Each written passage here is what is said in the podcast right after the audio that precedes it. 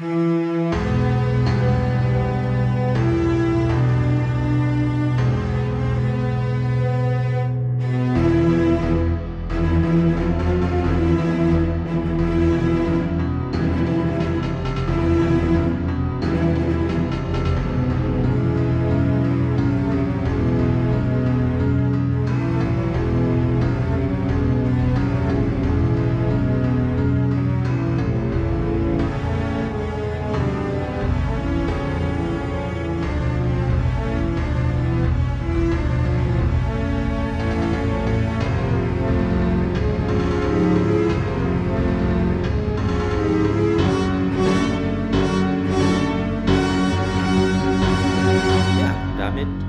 Herzlich willkommen zum Sternentor mit mir. Ich bin Clemens. Vielleicht kennt ihr auch meine anderen Podcast-Erfolge.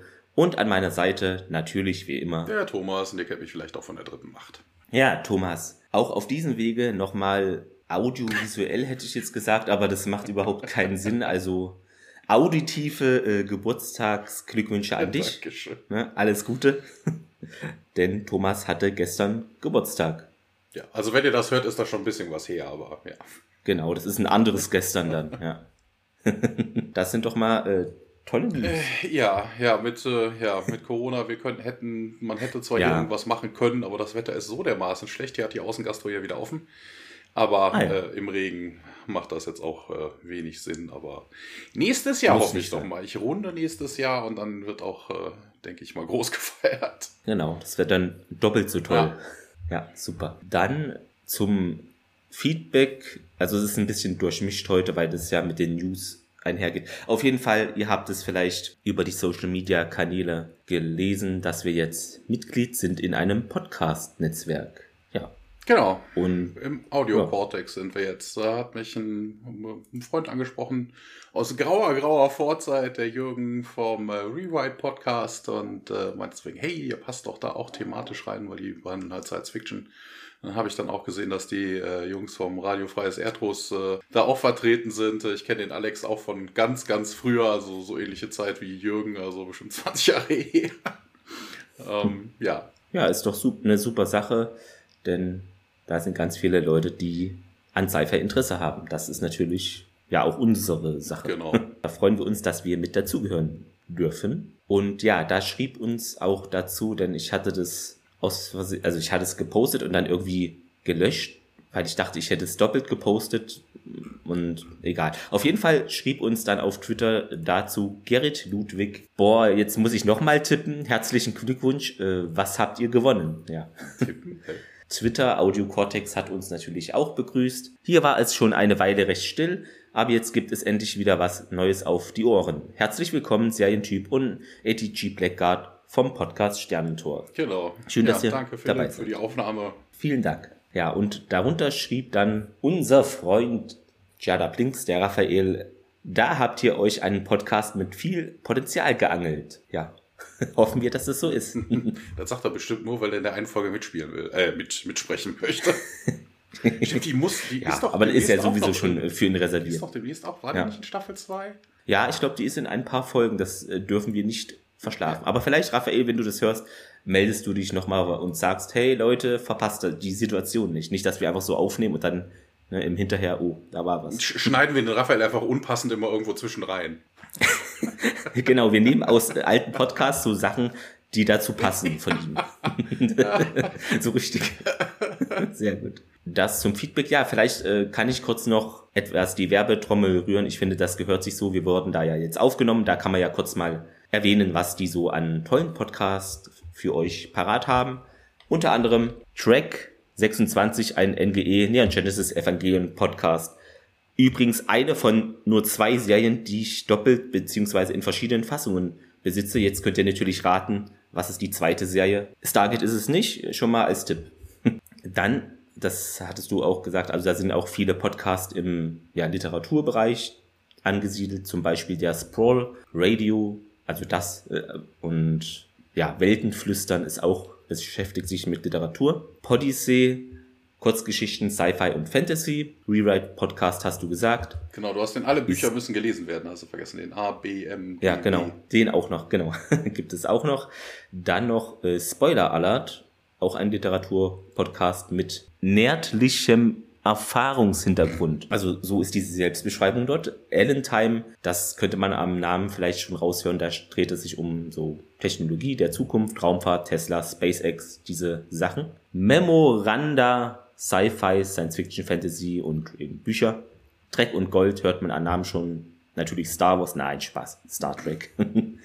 Rund um Discovery, PK, Lower Decks und noch viel mehr auch. Der Warp Cast, das ist wohl ein Podcast zu einem Online-Magazin von warpcore.de. Ja, das kannte ich gar nicht. Ja. Also vor allen Dingen, weil, weil Fantastik-Magazin klingt jetzt auch eher äh, Warpcast, klingt ja mehr so Science-Fiction-mäßig, aber Fantastik hm. ist ja noch irgendwie ein bisschen was anderes. Da kannte ich bis jetzt halt nur die Fantastisch und die, oh Gott, wie heißen das andere Ding? Nee, nee, die, die heißen ja, ja, ja Warpcast. Ja, ja. Aber bei Warp denkst du halt eher an, an, Science Fiction und weniger an Fantastik. So, ja ja, ist halt in warpcore.de ist wohl die Plattform und einem Fantastik-Magazin mit Schwerpunkt auf die Fanszene und Sci-Fi-Themen. Also da etwas äh, anderer Blickwinkel. Radiofreies Etrus hattest du auch schon erwähnt. Genau, das ist ein, ein Periroder Podcast. Let'slisten.de, die machen wohl eigene Hörbücher mit oder von Autoren der deutschen Sci-Fi-Community.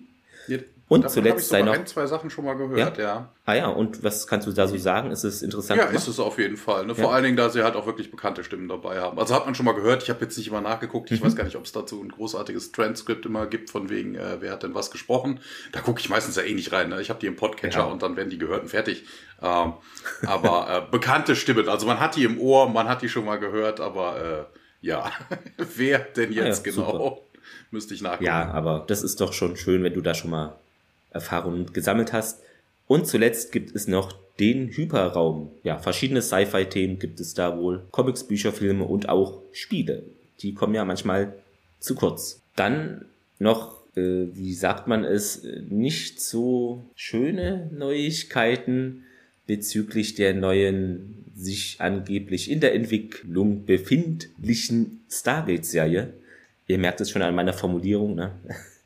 Denn da waren wohl einige Quellen, ohne jetzt jemanden zu verurteilen, äh, zu überschwänglich.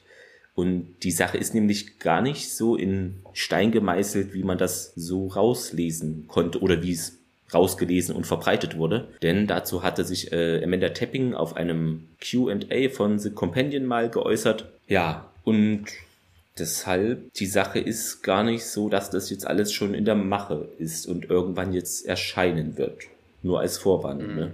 aber so hatte ich, so hatte ich das jetzt auch nicht verstanden. Ne? Also von wegen, da, ja. es gab Gerüchte, es gibt Pläne dafür, aber vom Plan bis zur Umsetzung, bis zum Erscheinen ist natürlich. Äh ja, aber das Problem ist wohl, dass die Pläne noch nicht auch so konkret sind mit Verschriftlichung, Wärme. Also deshalb, ich dachte, so wie ich es vernommen hatte, hatte ich mir das so vorgestellt, okay, es gibt schon irgendeine Idee hier, der macht's Drehbuch, das sind so, weißt du, dass man das schon konkret, aber es hat, aber das ist gar nicht der Fall. Hm. Amanda Tapping hat es auch nochmal in einem Tweet mehreren äh, bestätigt. Ähm, ja.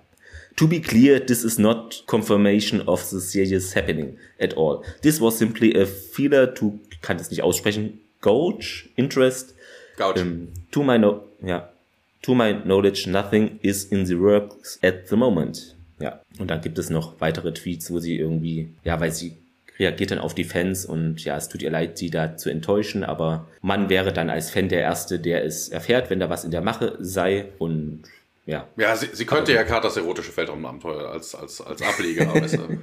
Ja, aber gut, ich finde, äh, so hat es was, äh, so negativ ist die ganze Sache jetzt auch nicht. Jetzt weiß man immerhin, woran man ist, also muss man sich jetzt keine falschen Hoffnungen mehr machen, sondern das wird was oder auch nicht. Ja. Wobei man ja sagen muss, äh, wenn man sich jetzt äh, anderweitige Franchises anguckt, nur bei Star Trek gibt es ja durchaus so ein paar Fan Fanserien oder so diverse, die ja mhm. auch relativ lange schon laufen. Ne, bei Stargate gibt es sowas so überhaupt nicht. Ja. Da kannst du ja theoretisch auch egal was nehmen. Ne? Also musst keine bekannten Leute haben, ne? du musst irgendwie einen Stargate haben und da kannst du dich ja austoben. Mhm. Du kannst ja auf jedem Planeten irgendwas, irgendwem begegnen, dann bist du dann SG25 oder ne, ah, genau. hast du nicht gesehen. Ja. Bist du so wie bei Lower Decks, bist du die Nachtschicht, weißt du, dann begegnest du auch ja. nie General Hammond oder so. Ja, das könnte man machen. Auf jeden Fall hast du mir da die super Überleitung gebaut Denn jetzt kommen wir zum Thema Stargate-Spiele. Da ist nämlich wohl eins in der Mache. Vorab vielleicht auch etwas mit Vorsicht zu genießen, denn darüber hatten wir ja auch schon gesprochen. Von Entwicklerseite gibt es da gelinde gesagt leider kaum Greifbares bis jetzt. Also es gab ja Streit, Insolvenzen etc. Also es gab schöne Mods äh, von Fans, das ist unbestritten, aber richtig entwickelte Spiele, das ist dann eher im Sande meistens leider verlaufen. Aber jetzt soll das wohl anders werden, denn das Spiel Stargate Timekeepers ist in der Entwicklung ein taktisches Echtzeit-Strategiespiel, eins meiner Lieblingsgenres, was aber nicht heißt, dass ich darin gut bin, ne? nur dass ihr das einordnen könnt. ja, es soll wohl am Ende oder der siebten Staffel, beziehungsweise vielleicht Anfang der achten da Schlacht um Antarktika einsetzen und eine neue Handlung auch aufmachen. Wird derzeit entwickelt von Slytherin Games in Zusammenarbeit mit MGM. Also anscheinend gibt es noch eine Person bei MGM, die in einem leeren Büro sitzt. Halleluja. Weil die machen ja eigentlich nichts mehr. So richtig. Äh, ähm, Keine ja. Ahnung. Sie haben auf jeden Fall, letztens habe ich noch erst gehört, also sie müssen schon was machen, weil die ja. haben nämlich, das habe ich so am Rande mitgekriegt, äh, die haben ja im Vorspann, also in diesem, ne, die haben ja über diesen brüllenden Löwen, in diesem in diesem Siegeskranz, ja, ja, genau. Äh, den, das ging durch die Medien, das habe ich gelesen. Die haben diesen Löwen jetzt mal wieder ersetzt und diesmal ist es ein animierter Löwe. Hey, okay. Also, also jetzt nicht Trickfilm animiert, sondern wirklich ja. ein CGI-Löwe. Und äh, also, warum sollte man das machen, wenn man nichts im Petto hat, wo man es hinpappen müsste? Ja, klar. Ja, interessant auf jeden Fall, denn es steht schon ein Name da fest für die Heldin des Spiels. Die ist Commander McCain. Vielleicht ist der Name ein Anspielung, ein Tribut auf John McCain. Das wäre jetzt möglich, aber weiß ich auch nichts Genaues. War jetzt nur meine erste Sache, an die ich gedacht habe. da denkt man doch am ehesten an Fritten. ja, Fritten und Politik, das Konzept. ja. ja, also die Macher, das ist vielleicht schon mal eine positive Sache. Slytherin Games sind nicht unerfahren, denn sie haben vielleicht einigen auch bekannt, ein paar Spiele entwickelt, schon in der Vergangenheit. Panzercore, Fields of Glory, Order of Battle World War II, Battlestar Galactica, Deadlock, das muss ich mir unbedingt auch noch holen. Verschiedene Warhammer-Spiele oder Add-ons und auch Close Combat haben sie entwickelt. Also, wenn es um Strategie geht, da haben die echt schon eine Menge Erfahrung. Ja, die, das Warhammer hatte ich auch gelesen, ich habe davon aber kein einziges gespielt, weil ich habe in meiner Steam-Bibliothek durchaus den einen oder anderen Warhammer-Titel, aber ja. äh, von Slytherin nix. Ging irgendwie an mir vorbei. Nicht, aber ja, vielleicht haben die auch äh, nur ein paar Add-ons gemacht. Das, ja, ja, oder, oder in äh, Bereichen, die ich jetzt so nicht, nicht ja. spiele. Ne, was ich was, irgendwas ja rundenbasiertes oder sowas, das ist jetzt im Normalfall nichts für mich. Ja, also da darf man schon gespannt sein, finde ich. Und vor allem, ob es am Ende ein finales Endprodukt geben wird. Ne? Das ist ja auch schwierig bei Stargate-Spielen, aber kann man vorsichtig optimistisch bleiben, finde ich. Ja, dann noch zu einem anderen Spiel, das da wurde ich irgendwie aufmerksam in einer Facebook Stargate Gruppe. Das Spiel heißt Stargate Voyager in Klammern Fangame. Also das heißt wirklich so. Keine Sorge, ne, trotz des Namens rennt da nicht Captain Janeway oder Chakotay rum. Also keine Angst. Ja, da kann man so auf verschiedene Planeten das Gate anwählen und auch da durchreisen. Wobei ich glaube, diese Durchreise, die paar Sekunden sind gar nicht animiert aber ist jetzt nicht schlimm. Auf jeden Fall kommt man dann auf verschiedene Planeten, ja, nicht mehr und nicht weniger. Ne? Stargate-Musik ist auch vorhanden. Deshalb weiß ich nicht genau, wie lange das Game noch verfügbar sein wird. Stichwort Lizenzen, das ist ja immer so eine Sache, auch bei Fangames. Da ja, weiß man nicht genau. Der Entwickler ist Panja Vincent. Hat, glaube noch ein zweites Spiel im Play Store. Ob es das auch jetzt im äh, Apple Store gibt, weiß ich nicht, denn ich bin eher der ja, Bananentyp. Deshalb keine Ahnung. Äh, ich kann es dir auch nicht sagen. Ich äh, zocke am ja. Handy so eher selten. Ja, ich auch nicht. Aber ja, ist ganz nett. Erinnert mich ein bisschen an die, ja, an das Fangame, was der Oliver noch entwickelt derzeit, bloß eben fürs Handy portiert und da natürlich mit schlechterer Grafik und auch nicht so guten Effekten. Aber das ist ja halt ein Handyspiel und ja, da gibt's ja immer Abstriche. Aber jetzt genug von den Spielen, ne? sonst kommen wir hier noch zum Retrocast. Grüße an Kai an der Stelle. der sich im wohlverdienten Urlaub befindet. wobei, ja. wir nehmen ja dem Kai nicht die Salami vom Brötchen. Ne? Wir reden ja dann über nee. aktuelle Spiele und nicht über Genau, das ist oh, Konkurrenz. Genau. Nie da gewesen. Menschen besprechen aktuelle Spiele. Ui, ganz neues, ganz neues Format für Podcaster. Das ist völlig neues Konzept. Ja. Das, ob sich das durchsetzen ja, wird. ich weiß uh. nicht. Thomas, wie heißt denn die Folge? Denn wir haben noch eine Stargate-Folge, habe ich gehört. So, und, ja, ja. ja, so gerüchteweise. Ähm, Im Englischen heißt sie Need. Ah ja, we don't need no education hm, oder? Einfach nur Need. Also Need. Bedürfnis ja. eigentlich jetzt wörtlich übersetzt. Ja. Im Deutschen äh, wie immer sehr subtil der Sarkophag. Uh. Ja. Könnte auch so eine ja, Horrorfolge sein. 8.9.99 in Deutschland. Und natürlich ein Jahr früher am 24.07.98 auf Showtime. Geschrieben bzw. die Story ist von Robert C. Cooper und Damien Kindler. Und der Damien Kindler hat auch ein paar Sachen geschrieben, unter anderem einmal Kung Fu, 17 mal Psi-Faktor oder sagt man Psy? Psi, ne? Da bin ich mir manchmal unsicher. Äh, dreimal auch noch Stargate Atlantis. 16 Mal SG1 als Writer und jetzt viermal auch die Story für SG1 Folgen. Sanctuary, mehrere Episoden, zweimal auch Teleplay bei American Gods. Genau, ja, als, als ja. Writer auch. Ähm, aber was du. Moment, wo habe ich es denn? American Gods, Writer, 17 Mal Psi-Faktor. Ach genau, ja, ja, Director. Ja. Er ist der hm. Producer von X-Factor und SG1 übrigens. Ah, ja. Da hat er sich mal hier auch. Als Schreiberling betätigt, ja. Als Sch genau. Wollte auch mal was hier in die Tasten hämmern. Ja, und hier das Skript ist von Robert C. Cooper, also Teleplay. Ja. ja. Und Thomas, Director wen haben wir? David Ray Smith genau. kennen wir ja schon. Ne? Und die übliche Umsetzung für den Fernseher halt. Äh, Brad Wright, John ja. Glasner. Aber ich glaube, ich, ich glaube, das ist auch. Ist immer. Ja, ja, eben. Ich glaube, das ist mehr so äh, von wegen die, die Konzeptionierung fürs Fernsehen. Genau, also die werden vermutlich nicht an jeder Folge mitgearbeitet haben nee. oder so. Und ja, David Very Smith, den hatten wir ja letztens erst bei Prisoners. Ja. Genau, der begleitet uns hier am Anfang von Staffel 2. Nun zu den Quoten. Da gab es ja zuletzt in der Folge 1,87 Millionen, 17,2 Prozent Senderanteil und jetzt sind wir etwas weniger geworden, 1,7 Millionen, 14,8 Prozent Sendeanteil. Also der virtuelle Albtraum kam eher so lala an damals. So sehe ich das jetzt aus den Zahlen jedenfalls. Ja, ja, ich weiß gar nicht, ob also, man das immer hm. so davon ableiten kann. Ne? Also ich denke mal, jemand, der sowas guckt, der guckt dann auch jede Folge oder also nach ja. Möglichkeit jede Folge. Ne? Ich glaube, der Anteil, der da einfach mal spontan reinschaut, äh, ist eher gering. Vor allem kannst du das ja auch nicht messen. Das ist ja immer diese, diese, nee, diese Musterstadt oder so. sowas, ne, die du dann hast. Und wenn an dem Abend irgendwie ja. ein Football-Match läuft oder Rugby oder hast du nicht gesehen, dann ist es ja, halt Playoffs, NBA. Also ja. ich glaube, die Bewegungen, die, die sich da wirklich von von abschrecken lassen, weil die eine Folge schlecht war, dann zur nächsten hin. Ich glaube, die ist relativ gering. Also da mhm. wird es vermutlich andere Faktoren geben, die dafür sorgen, dass die Einschaltquoten anders waren. Dann kam dann halt irgendein anderer Blockbuster auf den Sender nebenan oder sowas irgendwie. Ja, ist auch möglich. Ja, dann können wir in die Folge springen. Wir sind auf einem Planeten. SG1 beobachtet da von so einem ja, Berg irgendwie aus wie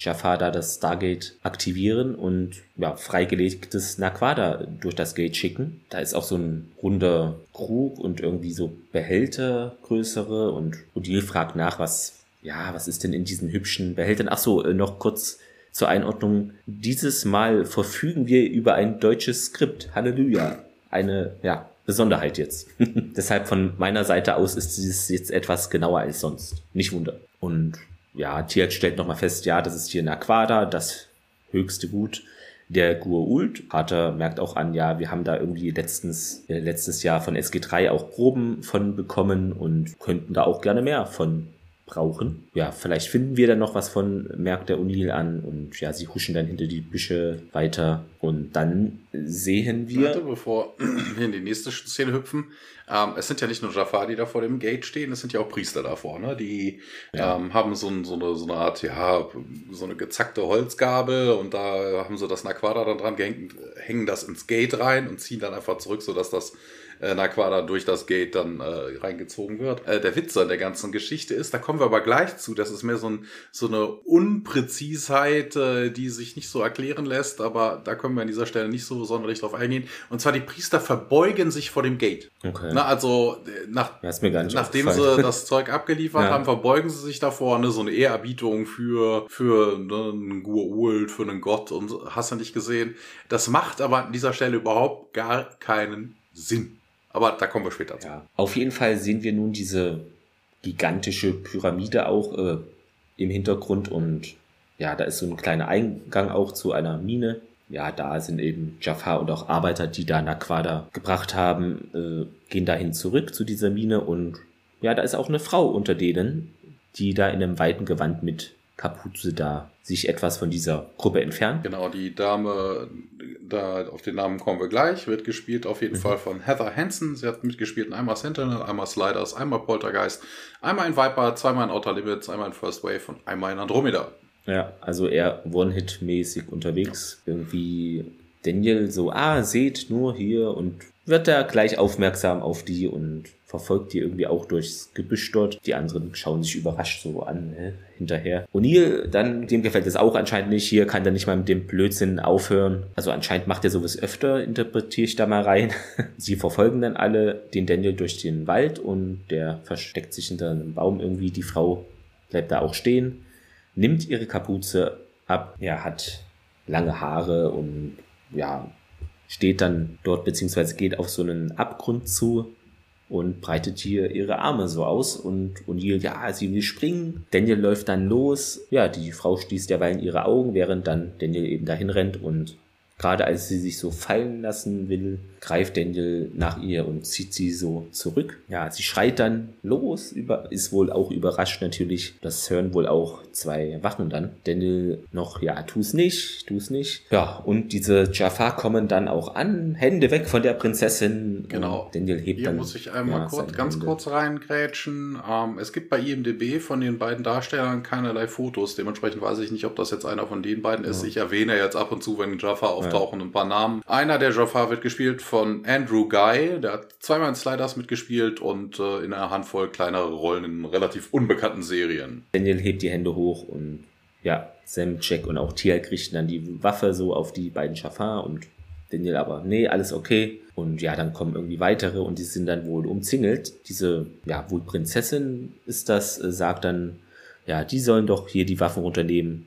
Sie werden ihn sonst irgendwie umbringen und ja, Jack senkt dann auch seine Waffe. Ja, und dann haben wir den Vorspann. Ein weiterer Jaffa, Michael Phillip. Er hat 48 Mal Mark Mallory bei Reich und Schön gespielt. Er hat in der Police Academy Serie einmal mitgespielt, einmal in Charmed, einmal in Angel. Und er hat bei Surrogates, also den Film mit Bruce Willis, einen Cop gespielt. Ist dir an dieser Szene bei den Jafar was aufgefallen? Hm, ich glaube nicht, nee. Also dann ist, ich weiß es nicht. Also ich kenne ja die deutsche Tonspur dann nicht, aber im Englischen klang das mehr sehr, sehr guauldisch, was der, also vom, vom Tonfall. Wir hatten das die Tage schon ja. mal in einer anderen Staffel, dass das, also die, die Linnea war es ja, ne? Äh, dass die irgendwie guauldisch klang, also vom Tonfall her es ist merkwürdig. Ist mir an diesem, also okay. ist mir noch ein zwei, drei Mal aufgefallen, da komme ich gleich nochmal zu. Und irgendwann setzt sich das auch. Also vielleicht redet der Typ dann vielleicht auch einfach nur so merkwürdig, blechern. Ich weiß es nicht. Kann sein. Ja, Opening Credits, wir wechseln in einen Thronsaal. Ja, SG1 wird von einer Gruppe Jafar äh, reingebracht. Vorbesagte Prinzessin und äh, neben ihr ein älterer Herr. Ähm, der wird gespielt von George Tulatios, nee, äh, Tuliatos.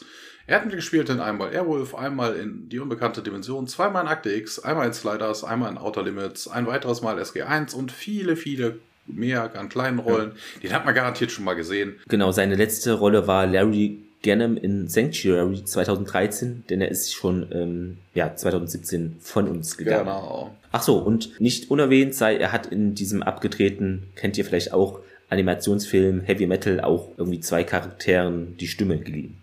Ja. ja. Während äh, sie da reingeführt werden, beschwert sich auf jeden Fall O'Neill bei Daniel, ne, was er sich denn dabei gedacht hat und äh, sowas. Ja, O'Neill, ja, sie wollte sich doch umbringen und äh, ja, ist egal. Die Jafar wollen auf jeden Fall, dass sie sich hinknien und äh, auch hier, dieser Jafar betont wieder so auf eine gurulte Art und Weise, das, äh, was er da sagt, im Englischen jedenfalls, ist, wie gesagt, ein bisschen merkwürdig. Und O'Neill sagt dann, ja, hier, er hat irgendwie so ein Problem mit den Knien und er könnte nicht und sehr, sehr lustig, weil äh, der Schauspieler hat sowas tatsächlich vom vielen Hockeyspielen genau. als Teenager.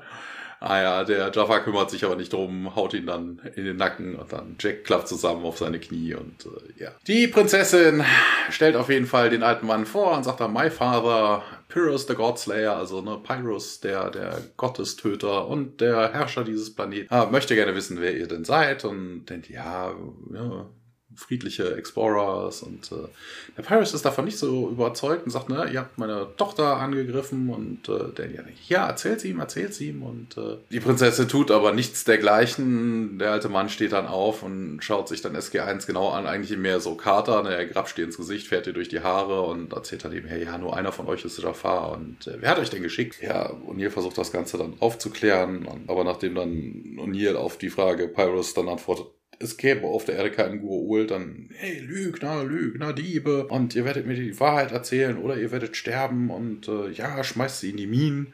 Aber interessanterweise sagt er Liar und dann Thieves. Ich denke, gerade waren es noch Assassins. Sie wollten ja die Prinzessin angeblich umbringen. Also er kann sich nicht so, die sind wandelbar, genau, er kann sich nicht so recht entscheiden, worum es den Leuten hier geht. Ja, alles abgedeckt anschurken. Diese Shaila, die Prinzessin, ist davon nicht so ganz begeistert, aber dennoch werden sie abgeführt und Daniel kreischt noch so ein bisschen, oh nein, nein, wir sind keine Diebe, bitte wartet, wartet und äh, ja, dann Szenenwechsel. Jetzt sind wir nämlich in dieser ominösen Naquada-Mine. Die vier sind da am Arbeiten, da werden so mit diesen altertümlichen Mitteln, sage ich mal, diese Steine bearbeitet und ja, Carter meint irgendwie zu O'Neill, ja, das ist kein Gua'uld, also ich glaube nicht, dass es echte hier irgendwie sind und, oh. und die fragt dann natürlich das nach. Ist, äh, aber auch und, ja. ein bisschen merkwürdig, dass Carter, weißt du, die sind ja jetzt total verdreckt schon, ne? Und angekettet und sind da am Ackern und am Schuften. Das heißt, die sind schon eine ganze Zeit lang in dieser Mine. Und dann frage ich mich, warum Carter nach Stunden auf die Idee kommt, hey, das sind überhaupt gar keine Gur'ud, anstatt dass so, weißt du, wenn man sich das ja, erste Mal unter direkt. sich ist, ne, hier, ja. aber Stunden später dann einfach so aus der Menge, ach, das sind übrigens keine Jaffa, ja. Hey. Sie hat's vergessen, weil sie muss noch hier an die Steuer denken und dann, ah, ah warte. Ja. ja. ja. oder, oder, oder hier, äh, erotische Wetterabenteuer, die steht auf solche Fesselspiele und sind dann, ist dann abgelenkt gewesen die erste Zeit. Genau, kann auch sein, ja. Ja, sie sagt auf jeden Fall ja, das wäre mit dieser Stimme, daran hätte sie es irgendwie gemerkt und O'Neill wäre das wohl auch aufgefallen und ja, sie kann dies irgendwie nicht wirklich erklären, aber als er sie berührte, da wusste sie eben, dass es kein na ist und das sei so ein Gefühl irgendwie und dass er eben kein Gurult sei. Ja, er, also sie hätte auch dieses Gefühl jetzt in letzter Zeit in der Nähe immer von Tier gehabt und, äh, äh, und darauf. Im Englischen, ja, hey, genau. Wer nicht? Ja, genau, aber im Englischen ist es noch besser. Sie sagt dann, lately I get this weird feeling when I'm near Tiag. So als der erotische Weltraumabenteuer mit einem neuen Fokus. Diesmal ist Tiag dran, ja. Immer jemand anders im Fokus, ja. Ah. Dann sagt sie noch, ich kann die Gegenwart eines Gould halt nicht fühlen. Hat sie eben eigentlich schon gesagt, aber hm. eben bei ihm hat sie das jetzt auch nicht gehabt, das Gefühl. Tiag stimmt ihr zu, das sei irgendwie kein, der Herrscher hier ist eben kein Gua'uld. Das ist aber auch wieder was ja. Captain Obvious-mäßiges, weil nachdem dieser gute Typ vorgestellt worden ist und mit dem Beinamen God Slayer, war doch eigentlich klar, was er ja, getan hat. Das, ja, eigentlich schon. Aber Tirk ist heute noch nicht so wach wie sonst. Ja. er hat seinen Kaffee nicht äh, bekommen vor, äh, beim Mission Briefing und deshalb. Mhm. Na gut, dann nehmen wir an, hier, ihr habt recht, beide, sagt O'Neill, was bringt uns das jetzt? Carter weiß das nicht genau und Daniel meint auch, ihm tun die Leute hier leid und es sei irgendwie alles seine Schuld. Der Jafar, der da noch äh, rumsteht, äh, ja, ihr werdet hier euren Soll erfüllen oder bekommt nichts zu essen. Ja gut, wobei, was bekommen die da schon zu essen? Wahrscheinlich auch wie so, so eine Pampe, ne? wie im Prisoners mm. vielleicht. Vor allen Dingen macht das überhaupt das, keinen Sinn, weil wenn man seinen Arbeitern nicht zu essen gibt, schaffen die noch weniger. Also es ist die, ja, die, eigentlich. die Aussage ist eigentlich totaler Schwachsinn. Ja, ist so eine etwas magere Drohung, ja. ja. O'Neill Jetzt auch wieder in seiner ironischen Art, ja. Weißt du, Kumpel, hier gibt's eine Menge Verstöße gegen das Arbeitsrecht. Also, wenn du mich fragst, würde ich ganz gerne mal mit deinem Boss sprechen. Der Jafar lässt sich das äh, natürlich nicht gefallen und schlägt Jack dann mit der Stabwaffe zu Boden. Die anderen reißt es dann auch nach vorne, denn die sind alle so zusammengefesselt in einer, ja. Ich glaube, mein Rauchmelder piept hier wieder Ja, ich höre das so wieder zurück. Also die Rauchmelderüberprüfung war neulich und ich hatte auch gesagt, dass dieser eine Rauchmelder im Flur immer mal so einmal piept, dass da, und ich vermute, die Batterie ist da wohl low, aber. Und ja, das hatte ich, die Person das hatte ich vor einiger Zeit ja auch, ne? Also der in meinem Arbeitszimmer wechseln. piept manchmal auch. Das habe ich den Menschen, als er zur Kontrolle da war, auch gesagt. Hat dann wäre wär alles in Ordnung. Warum das der einzige ist, der piept, weil die alle anderen sind baugleich, ich weiß es nicht. Ja. Bei mir auch. Also, und, aber die Person wollte den nicht wechseln. Ja, aber hm, toll. Naja. Die Nachbarn freuen sich, weil ich bin dann einen Monat ungefähr nicht in der Wohnung und dann piept es halt weiter vor sich hin. Kann ich nicht ändern. Meine Schuld ist es auf jeden Fall nicht. So. Äh, genau. Ja, also die sind, wie gesagt, alle so aneinander gefesselt und kippen auch alle dann um, logischerweise. Und der Jafar sagt auch nochmal, hier macht endlich weiter mit der Arbeit. Und ja, ja, machen wir. O'Neill sagt das. Ja, der Jafar verschwindet dann und haut einmal mit seiner Hand so in die Luft und ja, dann, also es läuft wohl nicht so, wie er gedacht hat und dann haben wir auch einen Szenenwechsel. Interessant, äh, da scheint die deutsche Übersetzung den Witz mhm. nicht so ganz mitzunehmen. Also an zwei Stellen. Also zum einen geht es hier gar nicht ums Arbeitsrecht, sondern äh, Jack beschwert sich darüber, dass er viele Gewerkschaftsverstöße hier sehen würde. Also Union Violations. Ja. Und äh, nachdem der Jafar gesagt hat, you will work, äh, sagt O'Neill nicht von wegen okay, okay. Er sagt er macht nämlich eine Anspielung auf die sieben Zwerge. Er sagt nämlich, hi ho, hi ho, back to work. Ja, stimmt, das hatte ich auch gelesen und ich hatte mich dann gewundert, das hatte ich gar nicht so gehört irgendwie. Ja, klar, wenn die deutsche Übersetzung ja. das nicht mitmacht, aber. ja, äh, wir sind immer noch in der Mine und äh, SG1 ist da immer noch am Rumschuften, sieht doch ein bisschen kaputter aus und dann, ja, ich kann mich nicht mehr bewegen und ja, es äh, erklingt ein Hornsignal und äh, andere Gefangene fangen an, sich äh, durch die Gänge zu bewegen und in, in so einer Linie und SG1 guckt dann so ein bisschen, auch Tialk hört dann irgendwann auf, zu Steine zu klopfen, also ihm scheint da Spaß zu machen. Äh, ein Jafar kommt angelaufen und sagt dann hier, Werkzeuge weg und äh, dann macht er auch SG1 los. Und das ist immer noch derselbe Knülch, der äh, im, äh, im Palast äh, O'Neill auf die Knie gezwungen hat und er fragt dann auch so viel sein, na, hier, ja, wie geht's deinem Knie? Und äh, O'Neill, ey, ja klar, viel, viel besser. Und dann haut O'Neill den Jafar um, Tiag schmeißt seine Axt einem anderen Jafar an die, an die Birne und äh, ja, man nimmt die Stabwaffe auf und äh, feuert so ein bisschen um sich. Und O'Neill sagt auch, let's go, let's go. Und äh, Tiak führt so ein bisschen an. Ja, Daniel trödelt natürlich wieder, muss nochmal extra aufgefordert werden. Und äh, ja, es erscheint eine Truppe von Jafar, die dann auch auf SG1 ballern. Ja, wir sehen, dass einer dieser, dieser Schüsse die Decke über Daniel trifft und äh, das kommt alles auf ihn runtergefallen. Und äh, O'Neill, Carter und Tiak drehen sich dann um und äh, versuchen ihren Freunden zu helfen. Und äh, ja, Daniel, Daniel. Carter stellt dann fest, dass er noch am Leben wäre. Und ihr sagt hier, Tia, Carter, abhauen, abhauen. Und äh, ja, dann ist es aber schon zu spät. Es kommt von der anderen Seite auch eine Gruppe Jafar und äh, die dann auch den, den Ausgang blockieren. Ja, wir kommen zu einem Szenenwechsel. Wir sind diesmal wieder innerhalb des Palastes und Pyrrhus und seine Tochter stehen im Thronsaal und ähm, er schimpft ein bisschen mit seiner Tochter und sagt dann, ne, foolish child und äh, die müssen doch von irgendeinem entfernten bösen Gott geschickt worden sein. Die sind doch hier, um unsere Mine auszurauben und äh, wir können keinen Naquada äh, abgeben und das wird ja immer, immer seltener. Wobei das von der Aussage her auch überhaupt gar keinen Sinn macht. Also die schicken ja das, äh, das äh, Naquada durch das Gate. Durchs Gate. Ne, um ja. irgendwelche, irgendwelchen Soll zu erfüllen. Ne. Genau. Sollte ja mittlerweile schon offensichtlich sein, es sind keine Guault, es sind keine Jafar. Das heißt, die tun einfach nur so, als wären sie welches. Dass da keiner mal auch, äh, hinkommt und kontrolliert. Ja, oder wenn einer kommt, dass es keinem was auffällt. Ne? Also ja. ähm, ist... Äh, warum sollte jetzt irgendein Evil Gott da vorbeikommen? Also warum sollte ein Gua'uld äh, einen anderen überfallen? Und wenn er das tut, wäre es scheißegal. Weißt du? Dann, dann macht er die einfach kalt. Also es gibt ja unter den ja. Gua'ulds ja Machtkämpfe oder so. Es, das kann durchaus mal passieren. Ja. Es macht überhaupt keinen Sinn. Und hier nochmal auf, den, auf die Eingangsszene zurückzukommen, ne, dass die sich dann natürlich als gläubiger Priester, ne, als vernünftiger ja. Jafar verbeugst du dich halt auch vor deinem Quatsch. Gott ja. oder vor dem Jafar vielleicht auch, ne, weil du weißt, auf der anderen Seite sitzt dein Gua'uld oder so. Aber das würde vielleicht ja, Sinn machen, wenn da gerade einer zufällig mal einen Kontrollgang macht und dann tun die alle so. Genau, also dass, so, dass die da in, äh, in den Jaffa-Rüstungen rumlaufen, ist okay, weil ne, so schnell kannst du dich nicht anziehen, wenn da irgendjemand mal wirklich reinkommt. Also man muss so ein bisschen äh, ein bisschen Show abziehen. Ähm, Vorbereitet sein. Ist natürlich auch, also die Leute in den Minen sehen jetzt nicht so aus, als wären sie da irgendwie äh, freiwillig und spielen da nur und kloppen da ihre vier Stunden und haben dann eine Mittagspause und sowas. ähm, also die sind da auch schon irgendwann wohl auch schon zugezwungen. Naja. Aber egal. Sheila sagt dann, die, äh, sie wüsste das, äh, sie würde ihre Welt nicht gefährden. Und äh, aber wenn, wenn er denn mal tot sei, müsste sie diese Entscheidung ja alle fällen und deshalb solle er sich doch bitte auf sie verlassen. Ja, Pyrus dampft dann ab, äh, Sheila drückt einen auf dem Thron einen, einen Knopf und dann kommt ein Sarkophag also öffnet sich ein Sarkophag.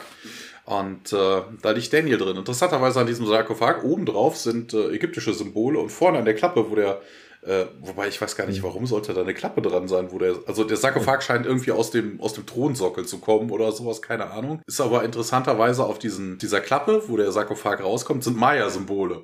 Aber oben auf dem Sarkophag ägyptische Hieroglyphen. Das ist mal auch, das ist mir so aufgefallen. Und, Coole Mischung, ja. Ja.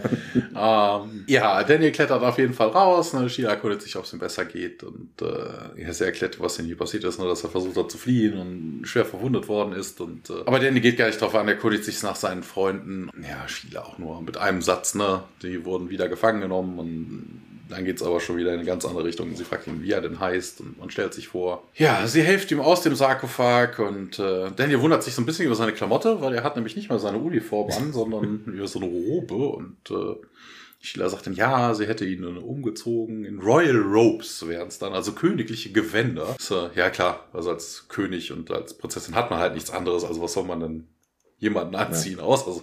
Ja, er könnte sie Sheila nennen und ähm, sie hätte ja sein Leben gerettet, er soll deswegen bitte nicht nochmal fliehen und äh, sie hätte sich persönlich für ihn verbürgt. Und, und ja, ja, mache ich. Ja, sie besteht dann aber noch und sagt dann, ja, es wäre auch sehr, sehr unhöflich, das zu tun und äh, also abzuhauen oder sie zu verletzen. Und Danny kontert dann aber, dass das auch äh, sehr, sehr unwürdig sei, Leute zu kidnappen und sie in der Mine anzuketten. Und ja, Sheila, das gehört hier zum guten Ton. Genau. Das ist so Gastfreundschaft, ne? Ja, Sheila äh, Ach, das ist so ein bisschen wie bei den Simpsons, ne, weißt du, wo Homer bei den äh, Freimaurern dran ist, ne? Legt ihn den Stein der, der, der ja. Schande um oder sowas und dann später, genau. ja, hier, der Stein, der was auch immer der noch viel ah. größer ist. ah, sehr cool. Ja, Gastfreundschaft. Ähm, ja, sie entschuldigt sich auf jeden Fall dafür, dass ihr Vater nicht die Wahrheit erzählt hätte. Ne, er hätte das nicht verstanden. Und äh, wir verstehen das auch nicht. Da komme ich nämlich später nochmal zu. Sie erklärt das nämlich nochmal an einer anderen Stelle. Ja, Daniel stellt da nochmal das Offensichtliche fest, ne, dass einen ja gar keine Ruhe holt. Und äh, man hätte aber einen Sarkophag. Und sie, ja, hier, du weißt vom Sarkophag. Und Daniel dann, ja, ich... Äh, hab schon welche einen benutzt. Äh, viele, viel zu viele Male, wenn man mich fragt. Und äh, dann echt? Hm. Und äh, ja, Sheila reicht ihm dann auch seine, äh, seine Brille wieder, weil oh, die ist aber ein bisschen kaputt. Also der sieht so ein bisschen dämlich aus. Wobei mir ist da später. Oh, du willst diese gläsernen Kreise. Genau, die gläsernen Kreise, Glass, Glass Circles. Ja, sie sagt auf jeden Fall, sie müsste ihm noch irgendwas zeigen und äh, greift ihn dann an den Händen und zieht ihn dann erstmal aus der Szene und wir wechseln diese auch. Ja, wobei, stimmt, eigentlich heilt der Sarkophag nicht so Quatschsachen wie Kurzweitsichtigkeit. Irgendwie. Nee, er heilt dich erstmal nur. Ja. Wir, wir, kommen, wir, wir kommen ja gleich noch drauf. Wir kommen ja später noch drauf. Ja, wieder zurück in dieser Mine, ähm, ja, während Daniel da oben eben ist, der Rest von SG1 schufte da fleißig weiter. Carter sagt hier, der braucht ärztliche Hilfe und O'Neill haut gegen den Stein so, ja, ich weiß. Carter nochmal, ja, es war nicht ihre Schuld, Sir, hier, das war klar, wir mussten diese Chance nutzen und ja, O'Neill stellt das auch fest und ja, dann sehen wir so einen kleinen Jungen, der gibt ihnen etwas zu trinken. So eine braune Brühe war das, mhm. sah auch nicht so ja, toll aus. Ja, hätte auch in die Folge Prisoners gut gepasst. Und Neil sagt auch, er habe irgendwie schon Schlimmeres durchgestanden. Stimmt, wieder stimmt. Wenn wir schon bei Prisoners waren, ne? also von wegen gerade bei Trinken, also da muss es ja Wasser geben. Und Wasser kommt ja normalerweise hm. durch Regen von oben. Also die Leute hätten, wenn das, wenn die Oberfläche komplett vernichtet, zerstört und radioaktiv verseucht und ähnliches wäre, hätten die alle sterben müssen. Nee, die bekommen es alle in so Flaschen vom Supermarkt. Achso, achso, die kriegen ab und zu so PET-Flaschen geliefert. Ah. ja. Ähm, achso, wir müssen oder eigentlich eine Strichliste machen. Ne? Daniel ist schon wieder gestorben oder fast gestorben. Okay, zack. ja, das zählt, komm. Nun sind wir in diesem Wald. Da sehen wir nun Sheila hat da Daniel hingeführt. Ist das nicht wunderschön hier? Daniel ein bisschen skeptisch, ja, was machen wir hier? Ja, du hast doch hier auf deinen vielen Reisen schon super tolle Sachen gesehen, aber sowas Schönes bestimmt doch nicht, ne? Wir nennen es Bäume. Ui. Ui, ui, ui, Leute, das ist aber hier Sci-Fi hoch 10. Ja, und Daniel so, äh, wir auch? Oh, okay, dann hast du das schon mal gesehen auf einem anderen Planeten. Daniel, ja. Ah, ich bin ganz schön naiv, nicht wahr? sagt Shayla. Ja, wahrscheinlich hast du hier schon ganz viele unglaubliche Sachen erlebt. Und ja, erzähl mir doch bitte davon. Aber Daniel will sich natürlich erstmal nach SG1 erkundigen und was denn mit denen ist. Die Sheila, ja, mein Vater glaubt irgendwie immer noch wohl, dass ihr irgendwie hier seid, um uns zu schaden. Ja, aber vor allen Dingen auch, du glaubst vor allen Dingen auch total nicht? Banane. Ne? Also wenn die von einem äh, anderen Gott, von einem anderen Goult kämen und nicht mehr zurückkommen, was passiert dann wohl? Ja, dann kommen mehrere. Es ist, also ist, ach, das ist so, oh, ja. also die Folge, da sind so viele Logiklöcher drin, das ist echt fürchterlich. Auf jeden Fall stellt Daniel fest, dass irgendwie Sheila anders ist und wohl das nicht glaubt, dass die irgendwie stehenden schaden möchten. Und ja, die sagt dann auch, wir werden ihn davon wohl überzeugen, dass ihr anständige und ehrliche Menschen seid, die nichts Böses in unserem Königreich äh, vorhaben. Daniel ist dann etwas verwirrt. Na, ich nehme an, dass ich, also nicht an, dass ich irgendwie jetzt mit deinem Vater reden könnte. Und ja, dem geht's wohl nicht so gut und deshalb hm, sieht diese Sache wohl eher schlecht aus. Ja, und Daniel sagt dann auch, ich will diese wundervolle Beziehung, die sich gerade zwischen uns entwickelt, nicht stören. Sheila, uh, das hört sich ja romantisch an. Also jetzt schwenken wir über in Daniels erotische Abenteuer. Mhm. Ne? Äh, das ist, der sagt dann, ja, auf okay, es geht um Folgendes. Hier, ich bin sehr dankbar dafür, dass du mir das Leben gerettet hast und ja, mir auch helfen willst, aber meine Freunde zu befreien. Ja, aber ich habe irgendwie das Gefühl, du hast das nur getan, weil und Sheila fährt in diesen Satz hinein, ja, weil du mein Schicksal sein wirst. Äh, was? Ja, als meine Mutter noch lebte, da haben wir hier oft irgendwie lange Spaziergänge. Schwiegermutter. In der Nacht. Schwiegermutter. Mother-in-law äh, ist es im Englischen. Ja, interessant. Dann haben die das im Deutschen äh, verkackt. haben die irgendwie nachts da Spaziergänge gemacht und da gab's ganz viele Sterne zu sehen und Daniel erkundigt sich nochmal, ja, wieso bin ich jetzt hier irgendwie dann dein Schicksal? Ne? Ja, meine, hier steht's wieder, ne, meine Mutter prophezeite mir, dass ein außergewöhnlicher Mann erscheinen würde, nur für mich. Oh, Daniel denkt sich so sein Teil dabei. Die Sheila führt es weiter aus. Ja, ich hatte schon geglaubt, sie hatte sich geirrt hier und meine wahre Liebe würde nie kommen. Ja, Daniel kaut, kaut derweil so ein bisschen auf der Lippe herum, so äh, unangenehme Richtung entwickelt sich das wohl für ihn. Ich stand auf dieser Klippe und ich wünschte es mir das letzte Mal und genau in diesem Augenblick warst du da, um mich zu retten. Daniel Jackson. Du kannst nicht leugnen, dass das Schicksal war. Ja, ja. hier kommen wir nochmal auf zwei Sachen, die kompletter Mumpitz sind drauf. Also zum einen, warum steht die Frau da an der Klippe, wünscht sich, dass ihr Märchenprinz ankommt und will sich dann darunter schmeißen? Ach, das hat die jetzt, glaube ich, nur so gesagt, um. Ich glaube, die macht es öfter. Also, also wenn ich mir den großen Lottogewinn wünsche, höre ich doch nicht auch auf Lotto zu spielen plötzlich. Also das, das ist, das ist völliger Schwachsinn.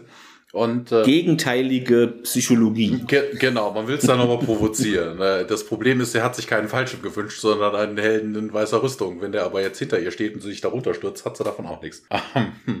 äh, ja. Was aber interessant ist, im, im Deutschen ist die Übersetzung übrigens äh, vermutlich korrigiert, weil du sagtest, es, äh, ihre Mutter hätte das gesagt. Das macht nämlich auch viel ja. mehr Sinn. Im Englischen ja. muss das eigentlich ein Fehler sein, weil mein Mother-in-law, meine Stief, meine Schwiegermutter, dann wäre sie schon. Genau, dann ja. wäre sie schon ja, oder hätte zumindestens mal einen ja. einen Mann. Wobei das aber auch sein kann, bloß der war nix und wurde Genau, genau, genau. Oder sie hat ihn dann entsorgt. Also der Märchenprinz war er nicht, also zack, weg mit dir in die Minen. zack. Achso, deshalb sind da auch so viele Männer da unten. Ah! Ja. Ah. sie wartet jetzt auf Märchenprinz Nummer zwei. Äh, Nummer 20, 30 eher. Der, der Rest, ja. aha, aha, oh Gott, die ist ja noch schlimmer jetzt als Carter mit ihrem Männerverbrauch. Ähm, ja, nein. ja, wir wechseln zurück in die Mine und äh, ja, ähm, die vier, drei Zwerge hacken immer noch fleißig da irgendwelche Steine. Und äh, ja, Daniel kommt dann da rein, spaziert äh, in seinen tollen Roben und äh, sagt dann, hey, hallo Leute und äh, alle, hey Daniel. Und Neil stellt dann auch noch irgendwie fest, ja, scheint sehr, sehr schwer zu sein, dich umzubringen, isn't it? Also als, als wird er schon mal irgendwie so hier mit Carter im Weg steht, die kriegt man nicht so leicht weg. Ja, Tiag dann, ja, we're pleased to see you, Daniel Jackson. Das ist auch geil, die Betonung, ne? Also wir freuen uns sehr, dich zu sehen, Daniel Jackson, aber in dieser Betonung, wir freuen uns sehr, dich zu sehen, Daniel Jackson. Ja. so. Passt. Ja, geil. Ja, Carter erkundigt sich dann, ne, was denn passiert sei und äh, auch gut, weil Daniel sagt dann, ja, Sam hatte recht, äh, Pyrrhus ist wirklich kein Gua'uld. Ah, irgendwie kommt man direkt vom Thema ab und äh, O'Neill sagt dann, hey, was hast du denn da für ein Kram an? Jetzt weiß ich, dieser Pyros, ne, dieser Name erinnert mich, ich, jetzt fällt es mir ein, an wen der mich erinnert. Ich weiß nicht, war das Con Air und da gab es diesen Gefangenen irgendwie bla bla bla The Ryrus oder so. Keine Ahnung. Hat mich jetzt, jetzt weiß ich, an wen der mich erinnert. So. Cyrus. Machen wir bei Baldur's Gate Cyrus the Virus, genau, irgend sowas, ja. Deshalb schwirrte mir das so im Kopf rum, ja. Daniel sagt dann, hey, hier, ne, Royal Robes lange, also langer Rede, kurzer Sinn, die haben einen Sarkophag, was natürlich das absolut Wichtigste an der ganzen Geschichte ist, aber klar, er erklärt, warum er vor ihnen steht und äh, er sagt, die Prinzessin hätte ihn da reingepackt und hätte sein Leben, sein Leben gerettet, äh, ja, weil sie einen, einen ja, eine Narren an mir gefressen hat. Vor allen Dingen auch sehr, sehr geil in der Verbindung, ne? Sie hat, weil, also sie hat ihn ja gerettet und wiederbelebt, äh, weil er ja total zermatscht war ja eigentlich. Und dann zu sagen, she ja. has a crush on me. sie hat mein Leben gerettet. Und also irgendwie so ein bisschen lustig und äh, ja, man plänkelt so ein bisschen drumherum und äh, ja, Destiny sagt er nochmal und ähm, ja, hier und hier, gut, ja, toll, hast du gut gemacht und jetzt hier, lass uns mal hier raus. Nee, jetzt noch nicht. Und, und hey, was ist denn jetzt hier? Und äh, ja, das wäre wohl ein sehr, sehr heikles Thema, sagt Daniel. Mhm. Pyrus hätte noch nicht zugestimmt, sie gehen zu lassen. Aber er wird dran arbeiten, er wird dran arbeiten. Hier, vertraut ihm. Und ja, Daniel sagt dann, hier, ich wollte euch eigentlich nur das nur gerade mitteilen. Ne? Ich werde jetzt erstmal gleich mit äh, Pyrus speisen und äh, ne, es gäbe wohl ein Festessen, ne, ihn zu ehren und ja, hier vertraut mir, vertraut mir, ich brauche nur was mehr Zeit. Also ne, total, total die Situation verkennen, dass sie sich da unten zu Tode schuften und rackern und hast du dich gesehen. ja, ja, aber hier. Thomas, es könnte es nicht sein, auch ähm, der Daniel, der will jetzt mal endlich gutes Essen haben. Ich meine, was gibt es denn im Stargate Center zu essen? Haben wir das schon gesehen? Das ist doch bestimmt nur so ein Kantinenpampe, oder? Ja, nein. Ähm, also ich weiß nicht, wie es damals war, aber das Kantinenessen gerade auf Militärbasen ist gar nicht so schlecht, ja. wie es immer klingt. Ähm, und im Kampfeinsatz kriegst du stellenweise auch wirklich gute Sachen. Also klar, wenn du wirklich im Kampfeinsatz bist, ja. wie im hinterfeindlichen Linien, da hast du keine Feldküche oder so, ne? Nee, ähm, ja äh, sondern der sieht so Notrationen, aber so auch so von wegen, wenn man jetzt hört von U-Booten oder sowas, die haben da stellenweise Sternköche hinten drin stehen, weil die Leute sonst bei wochenlang unter dem Wasser echt meutern würden, wenn die da nur irgendein Katzenfutter kriegen würden. Also so schlecht kann das bestimmt gar nicht sein. Lava Lichter U-Boote. Wobei es gibt eine Folge, da sitzt Carter in der Kantine und isst was. Da könnte man noch mal drauf eingehen, wenn man dann sehen könnte, was sie denn da isst. Also es kommt aber irgendwann später. Ja, stimmt. Und diese sehr berühmte Folge, wo O'Neill und Tialk ja, im täglich grüßt das Murmeltier durchspielen. Mhm. Stimmt. Ja, Daniel wendet sich auf jeden Fall ab und Jack ruft ihn noch hinterher. Ja, hier, ich äh, freut mich, dass es dir gut geht und äh, ja, ein Szenenwechsel. ja. Lassen Sie es gut gehen, ne? sagt er im Deutschen, ja. ja, im Englischen heißt es halt glad you're okay. Ja. Im Thronsaal der Pyramide, da jetzt das Kontrastprogramm, alles ist hier für dieses tolle Super Special Dinner angerichtet. Da gibt es Diener, die reichen einem Speise und Getränke. Daniel sitzt dort auch alleine am Tisch und fragt auch noch, äh, kommt da noch jemand? Darauf betreten eben Sheila und Pyrrhus äh, den Saal. Daniel erhebt sich dann und sagt auch, guten Abend, ich bin Daniel Jackson. Der Pyrrhus setzt sich hin, so, hm. Oh ja, das ist, äh, der, ist, der Typ ist bestimmt Westfale, da grüßt man so, ja. Also man kann froh sein, wenn er einen kriegt. Vielleicht noch einen Kopf nicken, das ist aber schon das höchste der Gefühle. ja, das muss reichen als Kompensation, genau. Ja, mein Vater ist erfreut, äh, dich zu sehen nee, dass du dich bereit erklärt hast, eben hier in seiner Gesellschaft, da seiner Erhabenheit zu dienieren. Genau, im Englischen steht da, to dine in the presence of his greatness. Denn ja, äh, das mache ich doch gerne. Ja, wenn du das Glück hast, sagt sie, wird er dir auch hier nachher erzählen, wie er eben zum Gottestöter wurde. Ja, wahrscheinlich ist es irgendwie die Story, die da jedem Gast, obwohl so viele wird es da auch nicht geben. Genau, aber Py Pyrus erklärt sie war jetzt wortgewandt in bildhaften, äh, in bildhafter Sprache. Äh, ausführlich. Äh, schreibt das wie ein äh, Buchautor, ja. Ich habe den Gua'uld getötet, der hier herrschte. ja, gut, ne? Cool. Aber End of Story. Ja. Das ist ein bisschen Tieralgen-Move.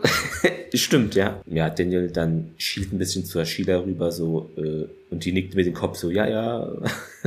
äh, und wie lang ist das jetzt her? Fragt er mal interessiert nach. Äh, 700 Jahre. Ah, hier haben wir auch wieder Erdenjahre, ne? Also von wegen, äh, die ja. globale, die galaktische Zeitrechnung sind Erdenjahre. Genau, es gibt ja äh, in Star Trek den Gener Generalübersetzer, sagt schon. Ihr wisst ja, was Universal ich meine. Translate. Äh, und hier ist es Genau, und hier ist es dasselbe mit der Uhr. Wir haben Babelfisch. ja.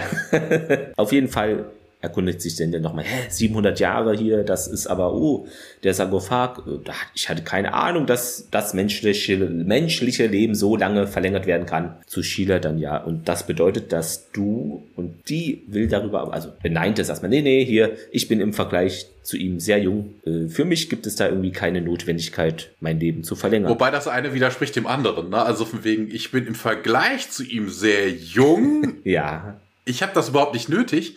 Wobei ich mir dann denke, also im Vergleich zu ihm sehr jung, das heißt, sie ist 130. äh, das ist aber auch, ja. dann hätte sie aber auch schon ihr Leben verlängert. Also sie hätte, also eigentlich ja. hätte es sagen müssen, no, I'm very young. Nicht, nicht by comparison, very young. Fertig. Daniel dann verehren die Menschen also deinen Vater hier, weil er schon so lange lebt, oder? Wie ist das? Ja, sie verehren ihn, weil er sie von dem bösen Gott befreit ja, was ja auch mehr Sinn macht. Also wie Daniel ja. jetzt auf dieses schmale Brett kommt mit von wegen, ja. ui, der ist so toll alt. Ja, schön. Warum lässt er die dann weiter in der Biene schuften? Erkundigt er sich mal etwas vorsichtig.